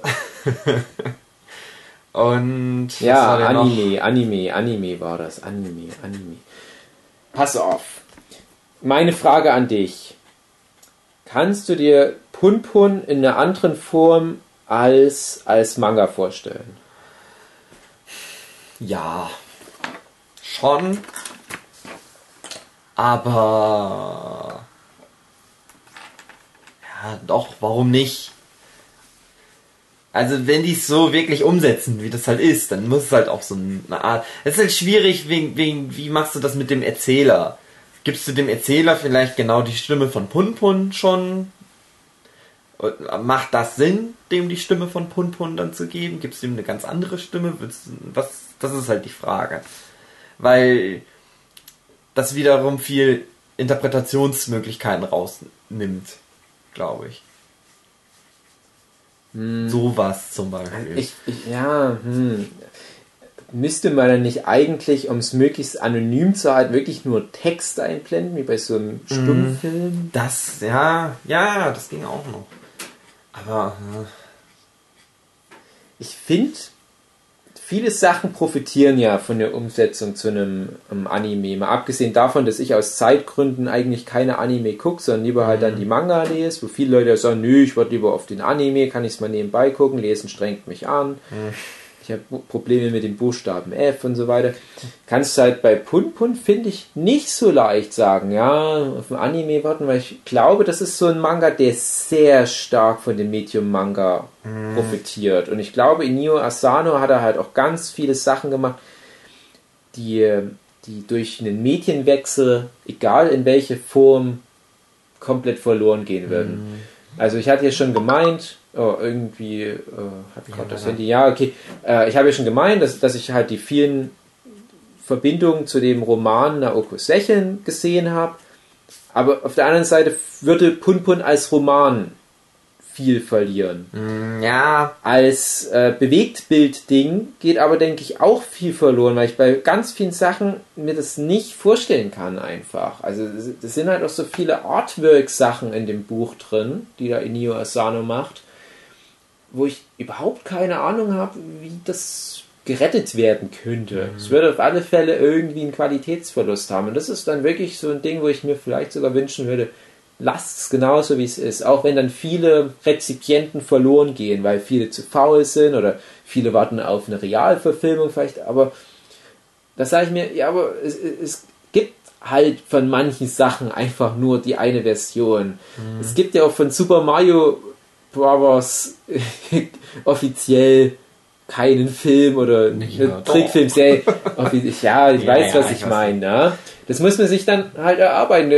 Manche Leute gucken dann halt ein Let's Play, aber dann geht halt das Gameplay verloren. Ja. Wo ich ja dann sage, ja, du, du kannst nicht äh, Silent Hill als Let's Play gucken. Da geht dir ja diese ganze Spannung, mhm. dass du selbst die Kontrolle hast. Das geht ja alles verloren, wenn du jemanden hast, der das perfekt durchspielt. Also das Ding ist, ich glaube schon, dass du das als Anime umsetzen könntest. Du müsstest halt wirklich mh, mm, da viel. Du müsstest wesentlich mehr Arbeit da rein investieren in der Planung und, und, und sowas wie Musikauswahl und sowas und die Sprecher und so. Als bei einem normalen Anime, du könntest es halt nicht eins zu eins einfach so umsetzen und es würde funktionieren. Du musst da wirklich, mhm. du musst es neu interpretieren und irgendwie machen. Hm. Ich hatte immer schon mal überlegt, ob man dann eine Realfilmverfilmung von machen Ah, das finde ich ganz gruselig. Das ist ganz merkwürdig. Stell dir ja. mal alleine die diese verzerrten Erwachsenen in der frühen mhm. Geschichte vor, wie das dann aussehen würde. Und gerade Japaner haben ja für uns westliche so eine komische Art zu Schauspielern. Ich mhm. weiß nicht, ob du weißt, was ich meine, aber ja, ich, ich gucke auch gerne mal einen japanischen Film, aber ich finde es immer ganz seltsam, deren Interpretation von Schauspiel zu sehen, mhm. weil das immer alles ein bisschen over the top ist. Aber für die Japaner ist das halt das Normale und die würden ja. vielleicht bei unserer westlichen Art zu Schauspielern denken, hä, das ist total underacted. Die müssen doch viel mehr so Grimassen machen und so weiter. Mhm. Und ich habe da richtig Angst davor und ich hoffe, dass es nie passiert. Ich glaube, es gibt von Solanim gibt es tatsächlich eine Realverfilmung. Ja. Aber Pun Pun, na, Nee, es ist halt mein Statement ist einfach, ich möchte da keinen Mädchen. Ja, besser wechseln. ist es, wenn es nicht. Ja. ja.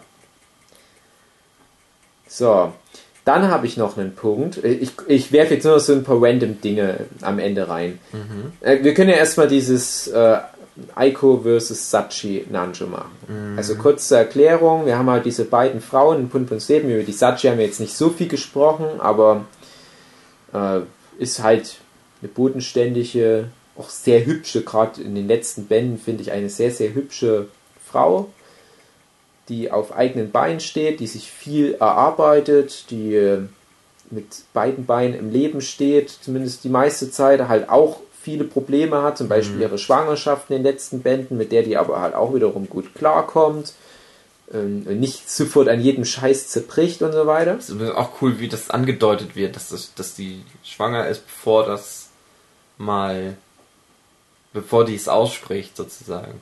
Wie denn? Äh, die raucht ja. Mhm. Und du hast halt irgendwann einfach so diesen Punkt, dass die anfängt Kaugummi zu kauen. Ah, und das Rauchen auch aufgibt. Oder manchmal so verstohlen, so Kinderwägen hinterherguckt und so. Ah, das weiß, weiß ich schon. Ja, das ist, ist ganz cool. Das, das kommt dann halt irgendwann. Das, ja, das fällt einem dann auch echt erst beim ja, zweiten Mal. Ja, klar, kann ich mir gut vorstellen. Und äh, wir hatten halt vorhin die Grundsatzfrage gestellt: Aiko oder Sachi Nanjo? Mhm. Und da hattest du gesagt. Sachi. Sachi. Ich darf das nicht so laut sagen, weil meine Freundin dann ganz traurig ist, weil sie äh, Aiko viel besser findet. Jetzt, äh, ja, aber jetzt erzähl doch mal, was denkst du denn, warum ausgerechnet deine Freundin jetzt die Aiko besser findet?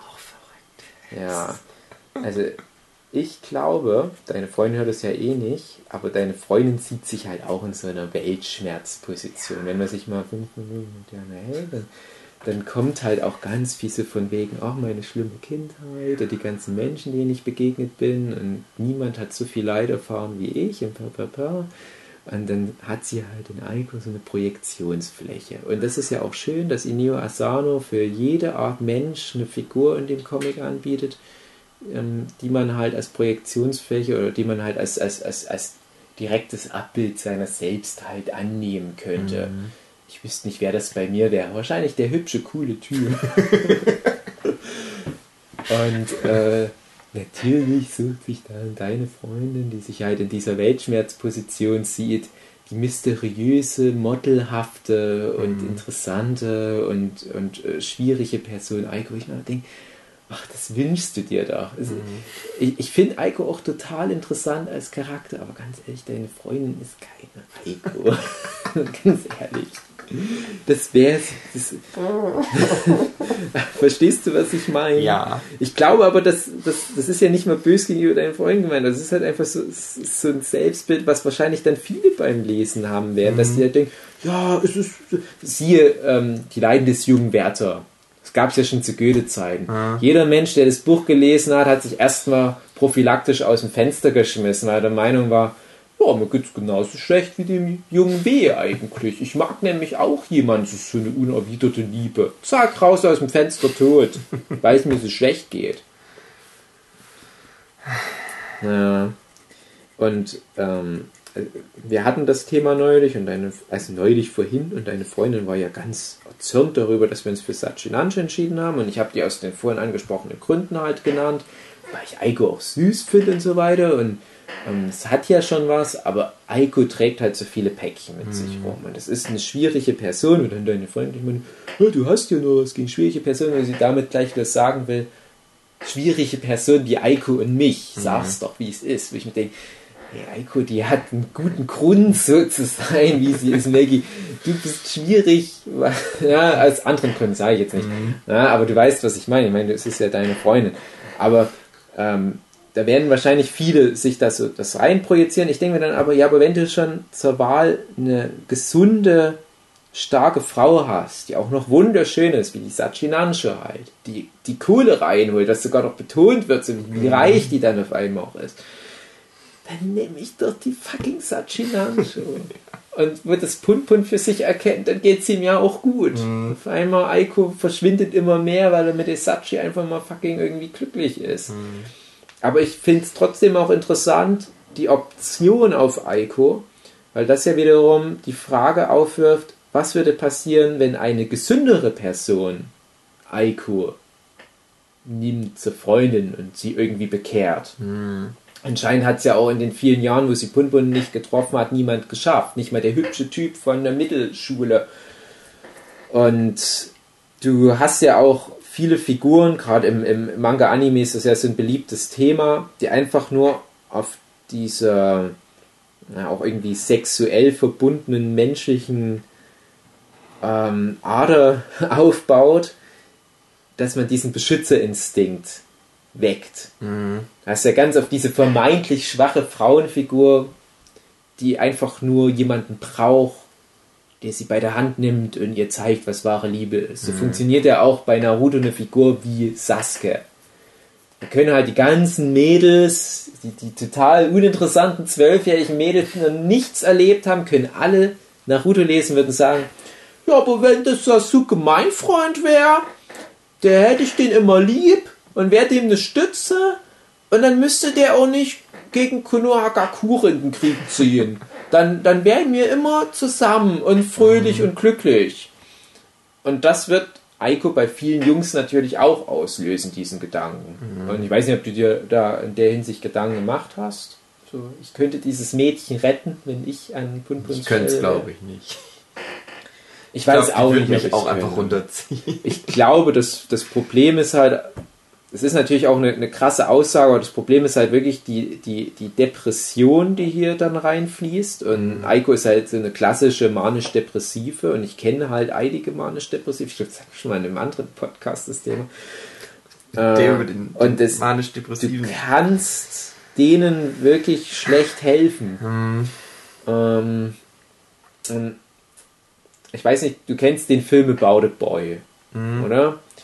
In About a Boy beginnt ja der Film damit, dass sich die Mutter von dem Boy, von Nicholas Holt, äh, das Leben nehmen will und den ganzen Film über versucht der, der Junge der Mutter zu helfen. Und am Ende sagt Hugh Grant was sehr Schlaues, nämlich, dass es nicht seine Aufgabe ist, sondern es ist die Aufgabe der Mutter, ihr fucking Leben auf die Reihe zu bekommen. Und er kann sich noch so viel Mühe geben und in allen Ehren, was er da macht, aber es ist nicht seine Aufgabe. Ja. Und äh, ich habe es halt gemerkt mit all den vielen depressiven Leuten, die mich so in meinem Leben tangierten. Ne? Du kannst halt die Symptome vielleicht eindämmen, mhm. indem du versuchst, denen eine gute Zeit zu bereiten, indem du mit denen nach Kagoshima fährst oder was, oder denen irgendwas erzählst vom Punpun-Planet. Aber du wirst diesen schwarzen ja. Fleck aus denen nicht rausbekommen. Es sei denn, jemand meißelt was in die Akasha-Chronik ein. Das ist die offizielle Lehrbuchmeinung. Ja, du weißt, was ich meine. Ja, ich ähm, kenne halt auch ein paar. Und das Ding ist halt einfach. Also ich kenne zum Beispiel halt einen, der hat es halt gepackt und dem geht es halt besser. Mhm. Und der sagt halt, das Einzige, was hilft, ist eine fucking Therapie zu machen. Bei einem mhm, richtigen okay. Psychologen und Manchmal helfen auch Medikamente und sowas. Also das ist halt immer unterschiedlich von mhm. Patient zu Patient. Aber der sagt halt auch, ja, Familie, die muss da sein zu unterstützen, aber die kann das Problem nicht lösen. Ja. Und manchmal ist es halt tatsächlich auch besser für die Leute, wenn die diese Unterstützung nicht mehr haben. Ja. Weil die das darin gefangen hält, in ihrer Depression sozusagen. Ja. Weil die halt merken, ja, mir geht's irgendwie schlecht, aber trotzdem da sind ja die Leute, die zu mir halten und dann kann es ja nicht so sch schlimm sein, sozusagen. Und bei dem war das halt so, als der, der hat dann halt irgendwann mal gemerkt, dass seine Familie und Freunde, die kamen da halt nicht mehr mit klar. Mhm. Es mhm. funktionierte nicht mehr. Und das hat er gemerkt und da hat er gesagt, okay, dann muss ich mir wohl nochmal anders äh, helfen. Und naja, dem geht es dann mittlerweile wieder besser. Und der hat halt gesagt, ja, das Einzige, was wirklich hilft, ist eine Therapie. Und der ist sich ziemlich sicher, dass das immer so ist bei allen Menschen. Also er, der meint halt, das kann eigentlich nicht funktionieren. Ja, ist wahrscheinlich wirklich so. Also ich glaube, halt wie gesagt, erstens jeder Mensch muss damit selber irgendwie dann zurechtkommen, muss selber eine Lösung finden. Die Therapie hilft halt, die Lösung zu finden. Ne? Mhm. Ähm, ich kenne einen, der, der hatte halt, also auch ein guter Freund von mir, der hatte durch ein familiäres äh, Drama, also durch, durch eine Tragödie, ähm, halt dann auch selbst arg zu kämpfen. Er hatte schon vorher arg zu kämpfen mit Depressionen und dann gab es halt so einen prägnanten Punkt, sage ich jetzt mal. Ich will jetzt ähm, dem Kumpel zuliebe das jetzt nicht zu sehr ausformulieren, weil ich nicht weiß, ob er das möchte. Äh, gab es halt einen Punkt, was das nicht gerade verbessert hat, sondern im Gegenteil, was es noch viel schlimmer gemacht hat. Und er war dann halt auch an so einem Punkt, hat er mir mal gegenüber erwähnt, ähm, ich sag mal, so einen typischen Pun, Pun, Pun, Punkt, wo du dann halt auch überlegst, na, wie kann es jetzt überhaupt noch weitergehen? Und mhm. er hat für sich in einem relativ fortgeschrittenen Alter, sage ich jetzt mal, also so im Erwachsenenalter auf alle Fälle schon, mhm.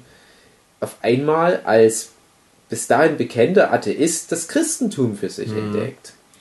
Und äh, ich bin jetzt, ich bin christlich erzogen, aber bei mir hat das nie so gewirkt. Aber ich habe mich für den total gefreut, weil er da einen Halt gefunden hat. Und das war halt seine Therapie, dass er dort so viele aufgeschlossene Menschen gefunden hat, die mit ihm das halt auch aufbereitet haben. Aber was auch viel wichtiger ist, er hat da ähm, ja, Lösungsansätze auf eigene Faust natürlich auch gefunden. Und es ist nicht nur, ja, ich kann mich dann halt auf den Gott mhm. ähm, am Ende immer beziehen, der das schon irgendwie lösen wird. Das zeigt ja Punpun, nee, das ist auch nicht die einzige Möglichkeit. Punpun hat es ja auch nicht geholfen. Aber er hatte was zu tun. Ja. Und ich glaube, das ist so für mich als jemand wohlgemerkt, der mit Depressionen überhaupt äh, keine eigenen. Weltbewegenden Erfahrungen hat. Natürlich mal so eine kleine Wochenenddepression oder sowas. Äh, wir sind ja beides sehr erfolglose Künstler und da kann schon mal eine Depression mhm. durchkommen. Das ist natürlich ein anderes Thema, aber äh, wir kennen nicht diese ausgewachsene Depression, behaupte ich einfach mal. Du kannst ja darauf dann nochmal eingehen, falls mhm. alles. Aber ich behaupte trotzdem, ähm, dass es nichts Besseres gibt als irgendeine Art von Beschäftigung und das Gefühl, äh, eine wichtige Rolle in irgendwas zu spielen. Sei es ein Projekt, sei es, dass du für andere Leute wichtig bist und da bist, was dir halt einen, einen Halt gibt, was dich zu einem gewissen Halt auch verpflichtet. Ja. Und ich kenne viele Leute, denen ist fürchterliches passiert, also ganz schlimmes Zeug, wo du denkst, ja, die hätten sich eine Depression wirklich verdient. so, so, blöd es auch klingt, ah. aber die stehen mit beiden Beinen fest im Leben weil die unter anderem auch durch, durch ihren Glauben in irgendwelche äh, christlichen Gemeinschaften oder so involviert sind, wo die gar nicht die Schwäche erst zeigen können, wo die die gar nicht entwickeln können, wo die gar nicht die Zeit haben, das wachsen zu lassen, diesen schwarzen Punkt, weil so viele andere Aktivitäten, Leute, Projekte das halt ganz schnell abfangen. So nach dem Motto, ja, ich könnte mich jetzt im Keller einschließen und weinen, aber ich habe heute noch den wichtigen Termin. Ja, ich Mhm. muss diesen Chor leiten oder sowas, weißt du? Ich finde, das ist halt auch eine, eine, ein Lösungsvorschlag, der Glaube irgendwo. Ja, das ist halt, ich, das hängt wahrscheinlich an von Person zu Person. Ja, genau. Aber wie gesagt, ich wollte eigentlich nur Mhm. darauf hinaus, dass es halt auch irgendwo eine Form von Therapie ist. Ähm, ja, bloß wo man halt Therapie bekommt, das Mhm. ist halt die Frage. Aber Hugi, ähm, ich hatte es schon mal in einer leicht anderen Version gefragt, aber mal jetzt ein bisschen oberflächlicher gefragt. Bist du jemand, der durchaus mal so eine depressive Phase Ja. zulässt? Ja, das ist die Frage, zulassen.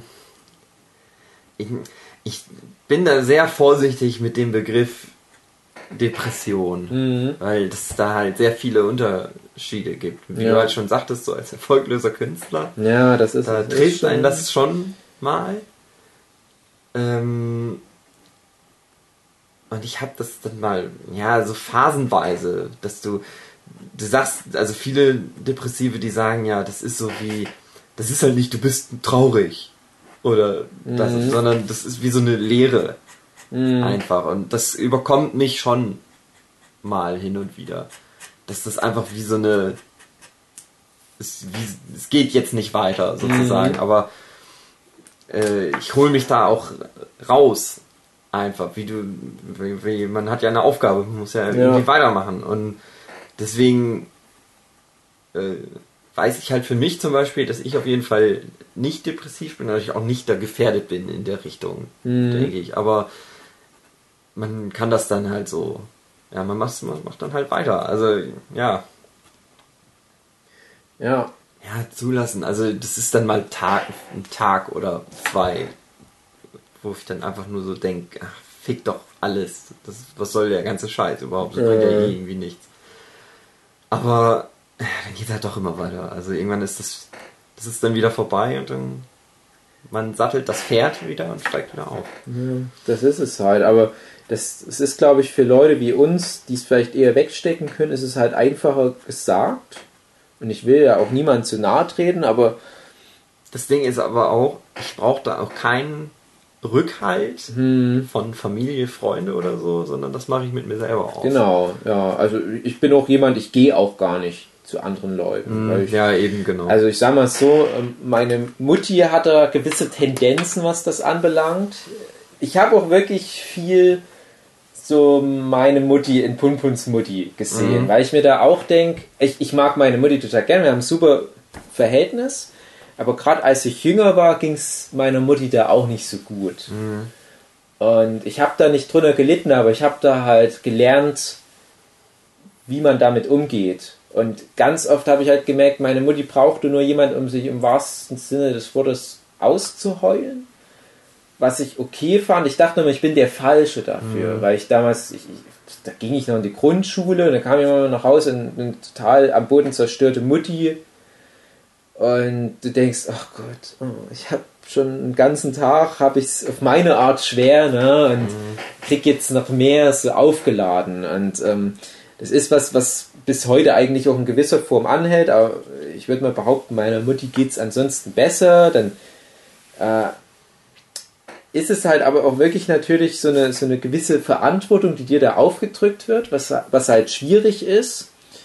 Und ich habe aber für mich auch dadurch irgendwie gesehen, was so die, die Fallen sind, denen du aus dem Weg gehen musst. Weil ich gedacht habe, wenn ich es jetzt genauso machen würde wie meine Mutti, dass ich einfach auch zu jemandem gehe und mein Leid klage, was ja durchaus in, wichtig ist für manche Leute, dann laufe ich Gefahr, dass es mir längerfristig dann auch so geht. Dass ich dann halt äh, den, den Zyklus meiner Mutti, also den, den Depressions- oder den Gefühlszyklus meiner Mutti dann wiederhole. Und ich habe halt viel anhand meiner Eltern für mich gelernt, anhand von der einfachen Feststellung, du musst es genau andersrum machen, damit es besser läuft im Leben. Das geht halt auch bei sowas los wie ähm, die Berufsentscheidung, die meine Eltern getroffen haben. Da habe ich gesagt, okay, ich weiß, wo meine Eltern stehen, an welchem Punkt. Das sollte ich es genau anders machen, wenn ich es besser haben möchte. Habe ich für mich auch so gemacht und ich finde auch, dass ich halt jetzt schon mit Anfang 30 deutlich besser dastehe, was auch nicht despektierlich gemeint ist, aber na, es gibt ja auch die Art zu lernen. Mhm. Und ähm, ich weiß halt nicht, wie viel davon aber halt wirklich, das waren jetzt äh, die, diese Meme wieder, ne, die jetzt mhm. wieder eine Rolle spielen, wie viel da halt wirklich durch sowas wie Beobachtung, Analyse und rationales Denken bestimmt ist, wie ich es halt bei mir dann habe und wie viel dann aber wirklich dir genetisch auf den Weg gegeben wird und wie viel dann vielleicht wirklich so eine unausweichliche in deinem biologischen Material kodierte Depression ist. Ja. Und ich glaube, da haben wir vielleicht einfach Glück, dass wir auf dem genetischen Level nicht so anfällig sind. Ja. Und ich traue mir auch immer nicht so richtig, das ausführlich darüber irgendwie zu fachsimpeln, wenn ich es nie in der vollen Gänze erlebt habe. Mhm. Bei mir ist es halt wie bei dir. Ich habe auch regelmäßig meine Phasen, wo ich denke, ja, wozu das alles? Mhm.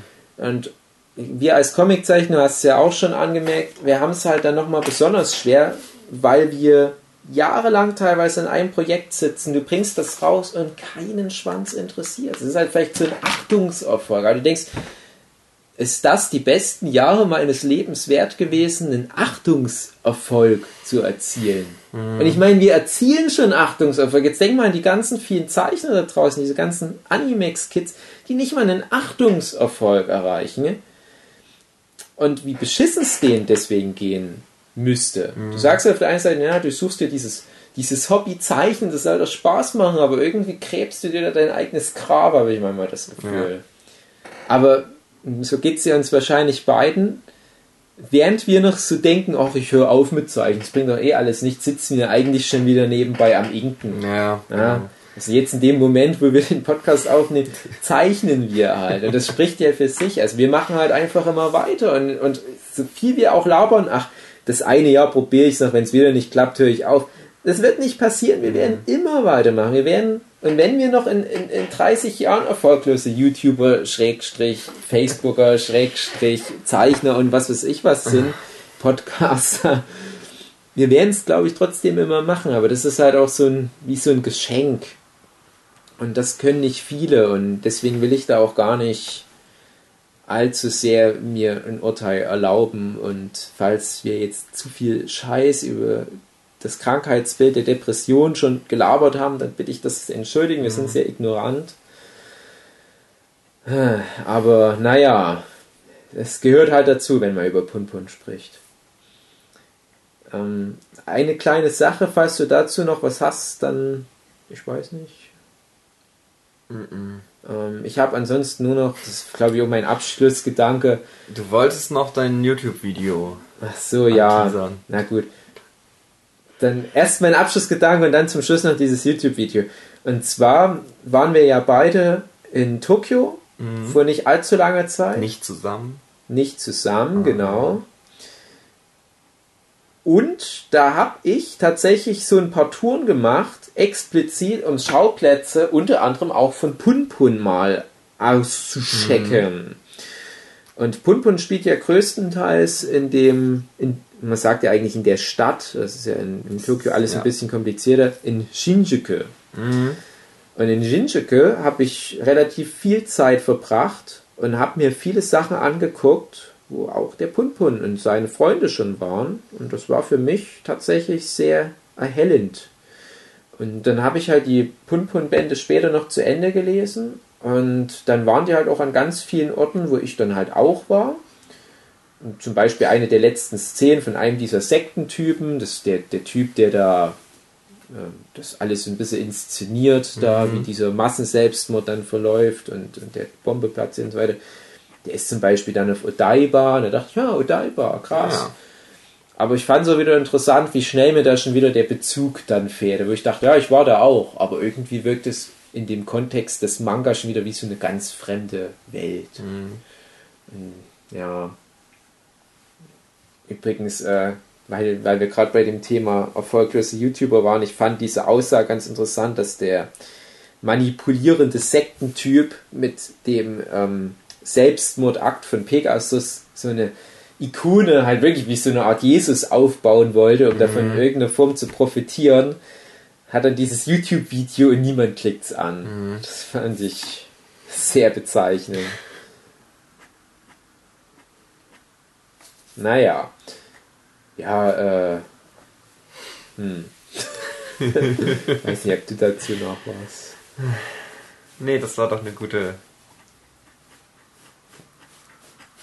Was? Ja, ich weiß nicht, ich war auch in Tokio, ich habe per Zufall halt die Sachen. Ich habe dann immer, immer wenn ich mal vor irgendwas stand, wo ich dachte, ja guck, mhm. das kennst du ja schon. Das mhm. hast du mhm. schon mal gesehen. Es hat natürlich auch für uns beide viel entzaubert, der Japan-Trip. Mhm. Aber naja. Ich habe mir Falls auch. sich da jemand für interessiert, ich habe ein Hörbuch dazu gemacht. Das sehr gut ist. Hört euch euch an auf meinem YouTube-Kanal. Ja. Der Hugi. Hugi in Japan heißt es, glaube ich. Ja, oder ja, ja, ich glaube ja. Genau. Das ist sehr schön. Das ich kam sehr gut an. In, auf der Website. Mhm. Ja, soll ich da noch kurz von meinem Video da? Ja, dann sag doch. Also, äh, ich wollte halt direkt, nachdem ich Pun Pun durchgelesen hatte, mal ganz kurz schauen, ob es irgendwas gibt, was vielleicht auch nochmal die ganzen Themen in Pun Pun so auf den Punkt bringt. Hab dann halt mhm. gemerkt, nee, ich finde da nichts. Deswegen haben wir jetzt auch das Thema nur mit unserer beiden Meinungen mhm. erörtert. Du hast ja noch das Inio Asado Interview, aber ich weiß nicht, ob du da jetzt viel davon noch eingebracht hast.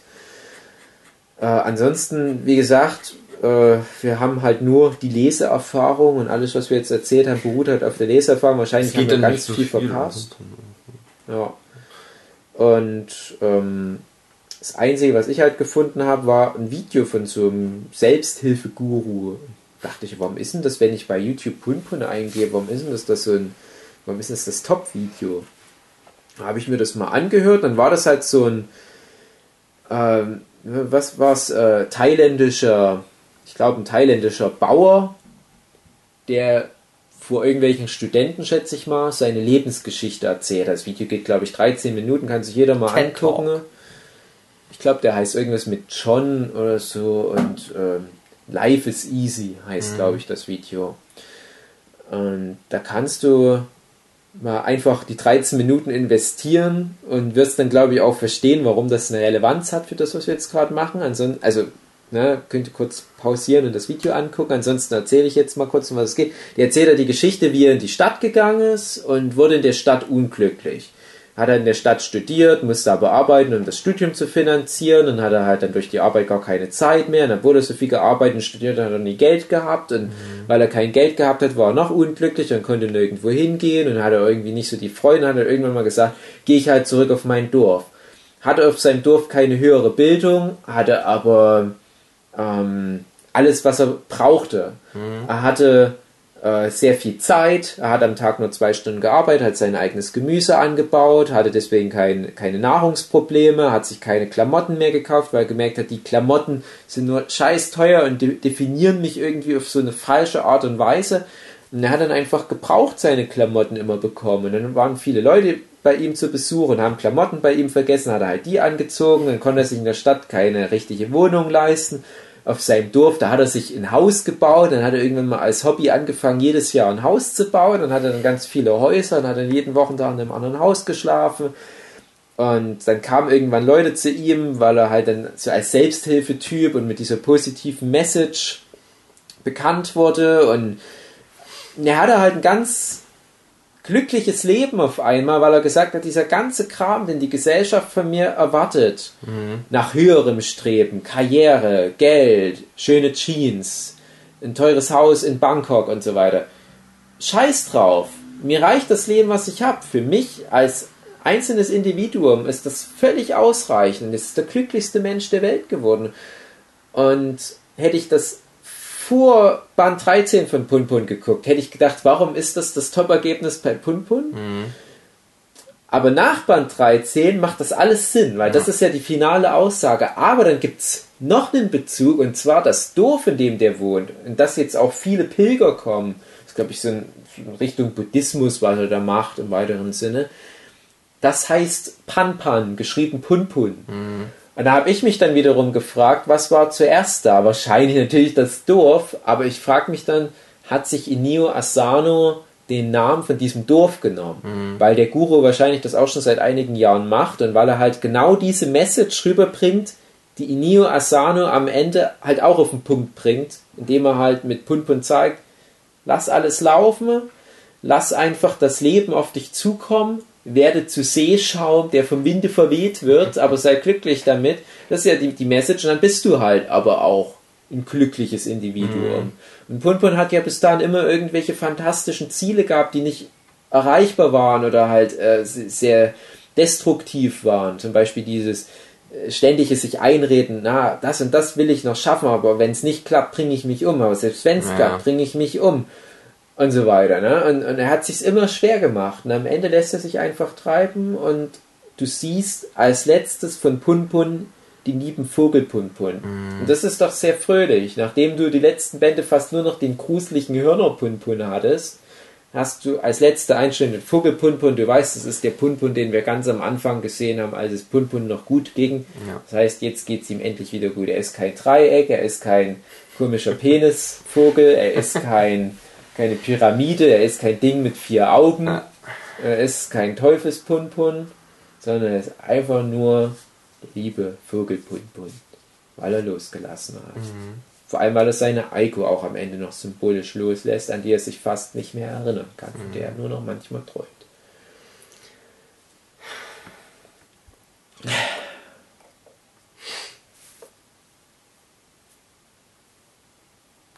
Punpun, der lustige Vogel. Komm doch mal ins Punpunland. Ja. Ja, man macht da einiges mit, wenn man das liest.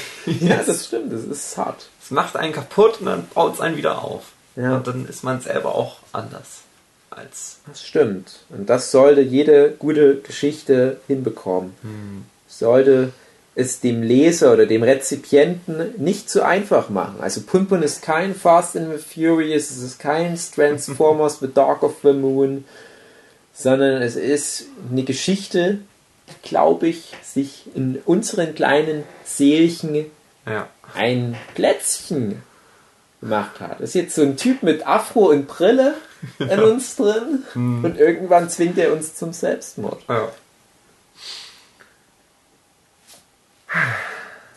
Haben wir jetzt ganz schön lange geredet eigentlich. Ja, ne? es ist wirklich sehr lang ich hab geworden. gedacht, das wird so ein vloggiger 40 Minuten Nummer. Jetzt Oh, Punpun, ich fand's eigentlich ganz gut. Ja, ja, ich fand das gut. ganz gut, dass das alles so realistisch gezeichnet war. So der Hauptcharakter, das war so ein Strich. Ich fand es ein bisschen albern. Ich fand es ein bisschen albern. Kein Kauf.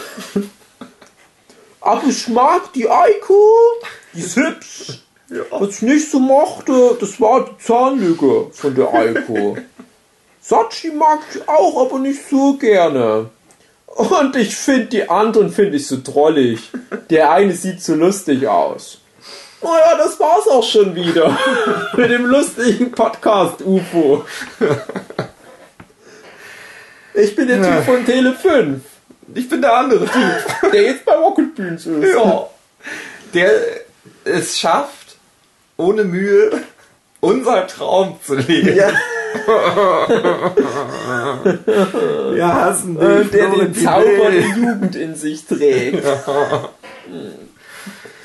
Florentin will. Stellt euch vor, ich würde meine Faust erheben. Na gut, dann würde ich sagen, das war's dann erstmal wieder mit dem Nerdship Podcast für diese Woche. Wir hören uns nächste Woche wieder, wenn es wieder heißt, ein fröhlicher Plausch zur Mittagsstunde. Nee, Oder? überhaupt nicht. Auch nicht. Schreibt mal bitte einen Kommentar auf iTunes Ja, oder auf genau. unserer Webseite und teilt das mal mit euren Freunden. Schlagt uns mal vor für irgendeinen Ein Podcastpreis, Ja. genau. Ja, mach das mal alles. Denkst du, es hört noch jemand zu oder wir sprechen einfach so zu nichts, weil eh alle aufge- es nicht. Die meisten Leute, die während das Thema gesehen haben bei iTunes oder wo auch immer, äh, Pun Pun, ne, kenne ich nicht, gucke ich Mhm. nicht an, höre ich nicht an, den Scheiß. Ich glaube, die Folge lade ich testweise bei YouTube hoch, da kann ich zumindest durch die Analytics sehen, wer sich, wer mal reingehört hat. Inio Asano drei Stunden Möbers. Video, fünf Minuten hat sich im Durchschnitt, haben sich die Leute das angehört. Rein Interesse halber. Oh, schade. Entschuldigung, dass es immer so langweilig ist.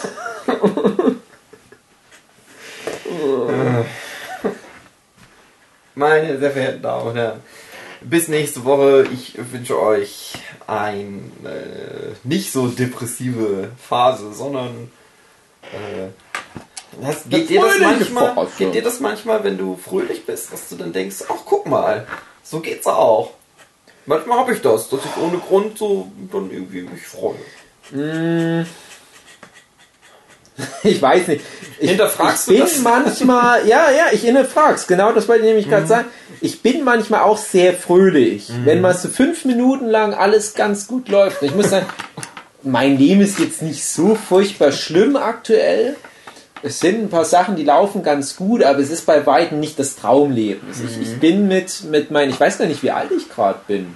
31, glaube ich. Oh Gott. Oh Gott. Oh Mann, oh Mann. Und ich bin mit meinen 31 halt nicht das, wo ich dachte, dass ich mit 31 bin. Aber wenn man es jetzt mit der, ja, ja, mit der Message von diesem Typ aus Thailand nimmt, das ist halt einfach, ja, lass es einfach laufen. Bist du halt nicht da. Mach dir doch nicht den Stress, lass es einfach laufen. Da ist es okay, mein Leben.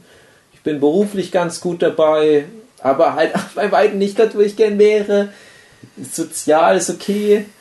Huki sitzt mir gegenüber, besser kann es eigentlich nicht mehr werden. Ich habe eine Freundin, ich, ich hätte halt eigentlich ganz gern auch zwei Kinder. Die habe ich noch nie, ich habe noch nicht mal ein einziges. Das eine im Keller zählt nicht, das ist verrückt.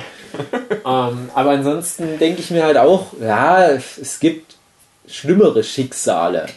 Alleine schon für Zeichner. Ja. Ich hatte jetzt diese Woche hatte ich viel Kontakt mit einer jungen Dame, die jetzt sich selbstständig gemacht hat und der geht's halt da nicht so gut. Die, die muss halt diese ganze Scheiße jetzt erst noch fressen, die, die junge Illustratorin am Anfang ihrer Karriere durchmachen müssen und denken, oh, das habe ich alles hinter mir. Und insofern, na, es, es, es läuft irgendwie, aber mir fehlt dann manchmal aktuell so das große Ziel, auf das ich hinarbeite. Und das kann ich im Gegensatz zu Punpun nicht. Ich kann nicht einfach so, hm, so ja, ich mache halt jeden Tag mein Ding. Was die, die meisten Leute auf der Welt, die leben genauso, die gehen frühst zur Arbeit, kommen nach Hause, Gucken Fernsehen, Gucken Fernsehen, essen ein Gericht. schlafen ein. ja, und, und mir reicht das, aber nicht. Ja, eben. Ja. Mhm. Ich will schon noch ein bisschen mehr. Ich will ein paar Fußspuren hinterlassen auf Mhm. dem Planeten Erde. Und ähm, da habe ich natürlich höheren Anspruch an mich selbst, aber ich schaffe ja auch Zwischenziele. Ja, ich nehme mir immer Zwischenziele, die realistisch zu erreichen sind und da bin ich dann auch immer ganz froh. Und ich glaube, ich habe so meine Hochphasen, wenn ich so kleine ähm, Meilensteine erreiche. Weißt du? Also jetzt natürlich, das müssten wäre mal ein extra Podcast-Thema irgendwann. Ich werde mal mit dir und den anderen das Thema Pile of Shame machen. Das ist halt so ein ganz populäres Thema. Was mich am meisten fertig macht, sind meine Pile of Shames, die ich so im Leben anhäufe.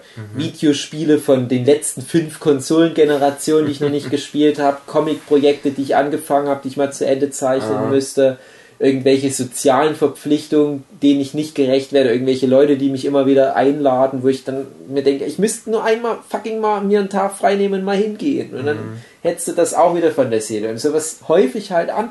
Und manchmal reicht es mir, wenn ich einfach nur zum Beispiel irgendein Spiel, was noch auf meiner Playstation-Festplatte ist, ein kurzes Spiel. Fix mal nehme ich mir zwei Stunden am Nachmittag, egal wie viele Deadlines ich habe, egal wie viel zu tun ist im Haushalt und so weiter. Sag ich mir, nein, nimm jetzt die fucking zwei Stunden, spiel das eine Spiel, danach bin ich super glücklich, weil ich denke, das ist von der Seele runter, das ist vom Pile of Shame und das ist von der Seele runter. Bei mir wäre es eigentlich am besten, wenn ich mir erstmal gar keine neuen Ziele nehme und den Rest des Lebens nur Mit noch. Videospielen. Ja, nee, den Rest des Lebens nur noch von den ganzen vielen Pile of Shames, die ich mir angehäuft habe, alles abarbeite, Schritt für Schritt. Die ganzen alten Comic-Projekte zumindest zu einem versöhnlichen Ende bringen oder halt wie bei 78 Tage, was halt so ein potenzielles Endlos-Ding ist, den nächsten großen Story-Arc, der halt leider schon angerissen ist, abschließen und dann sagen, okay, jetzt kann ich es aber erstmal wieder ein paar Jahre liegen lassen. Ein paar andere Comic-Projekte nehmen, wo ich mir denke, okay, das kann ich auch mal schnell jetzt zu Ende erzählen, verhältnismäßig, Ja. aber dafür ist es von der Seele runter. Dann lesen es zehn Leute und ich denke mir dann wieder, na, fuck, was das wert. Aber ja, in einer gewissen Art und Weise ist es das dann wert. Und ich bin schon froh, dass ich die Uni hinter mir habe, weil die hat sich wirklich wie ein großer Wackerstein immer auf meine Seele gelegt. So, Ja, jetzt haben wir dreimal versucht, den Podcast zu beenden. aber es aber wir ist hängen. so schön einfach. Wir wollen nicht aufhören. Wir können nicht aufhören, so wie im Leben. Wir können halt einfach nicht Selbstmord begehen, obwohl wir es Wir eigentlich drücken auf die Stopptaste und es müssten. kommt dieses Lied im Radio im Hotel und wir merken, fuck, es ist schon wieder Murmeltiertag. Also, bis. Eigentlich müssten wir. ich kann es nicht! willst nicht abhören! Das ist wie in der Buffy-Folge, wo sie das Haus nicht verlassen Ja. können. Wir können den Podcast Ich nicht beenden. fände, es wäre cool, wenn das alles jetzt eigentlich der Podcast von jemand anders wäre, der uns kennt und unsere Podcast-Geschichte in dem Podcast Ja. erzählt, weil wir nicht in der Lage sind, diesen Podcast zu machen. Du weißt, was ich meine. Genau. Übrigens, Sachinanchu hat auch einen schwarzen Fleck im Gesicht, wo ich auch immer dachte, hat das was zu bedeuten? Ist sie der, das schwarze Mal, weil sie dieses Muttermal im Gesicht hat? Ist die Auflösung? Ist sie der Endbringer? Und sie redeten noch bis tief in die Nacht. Mein Name ist Michael Wild und Sie hörten den Nerdship Podcast.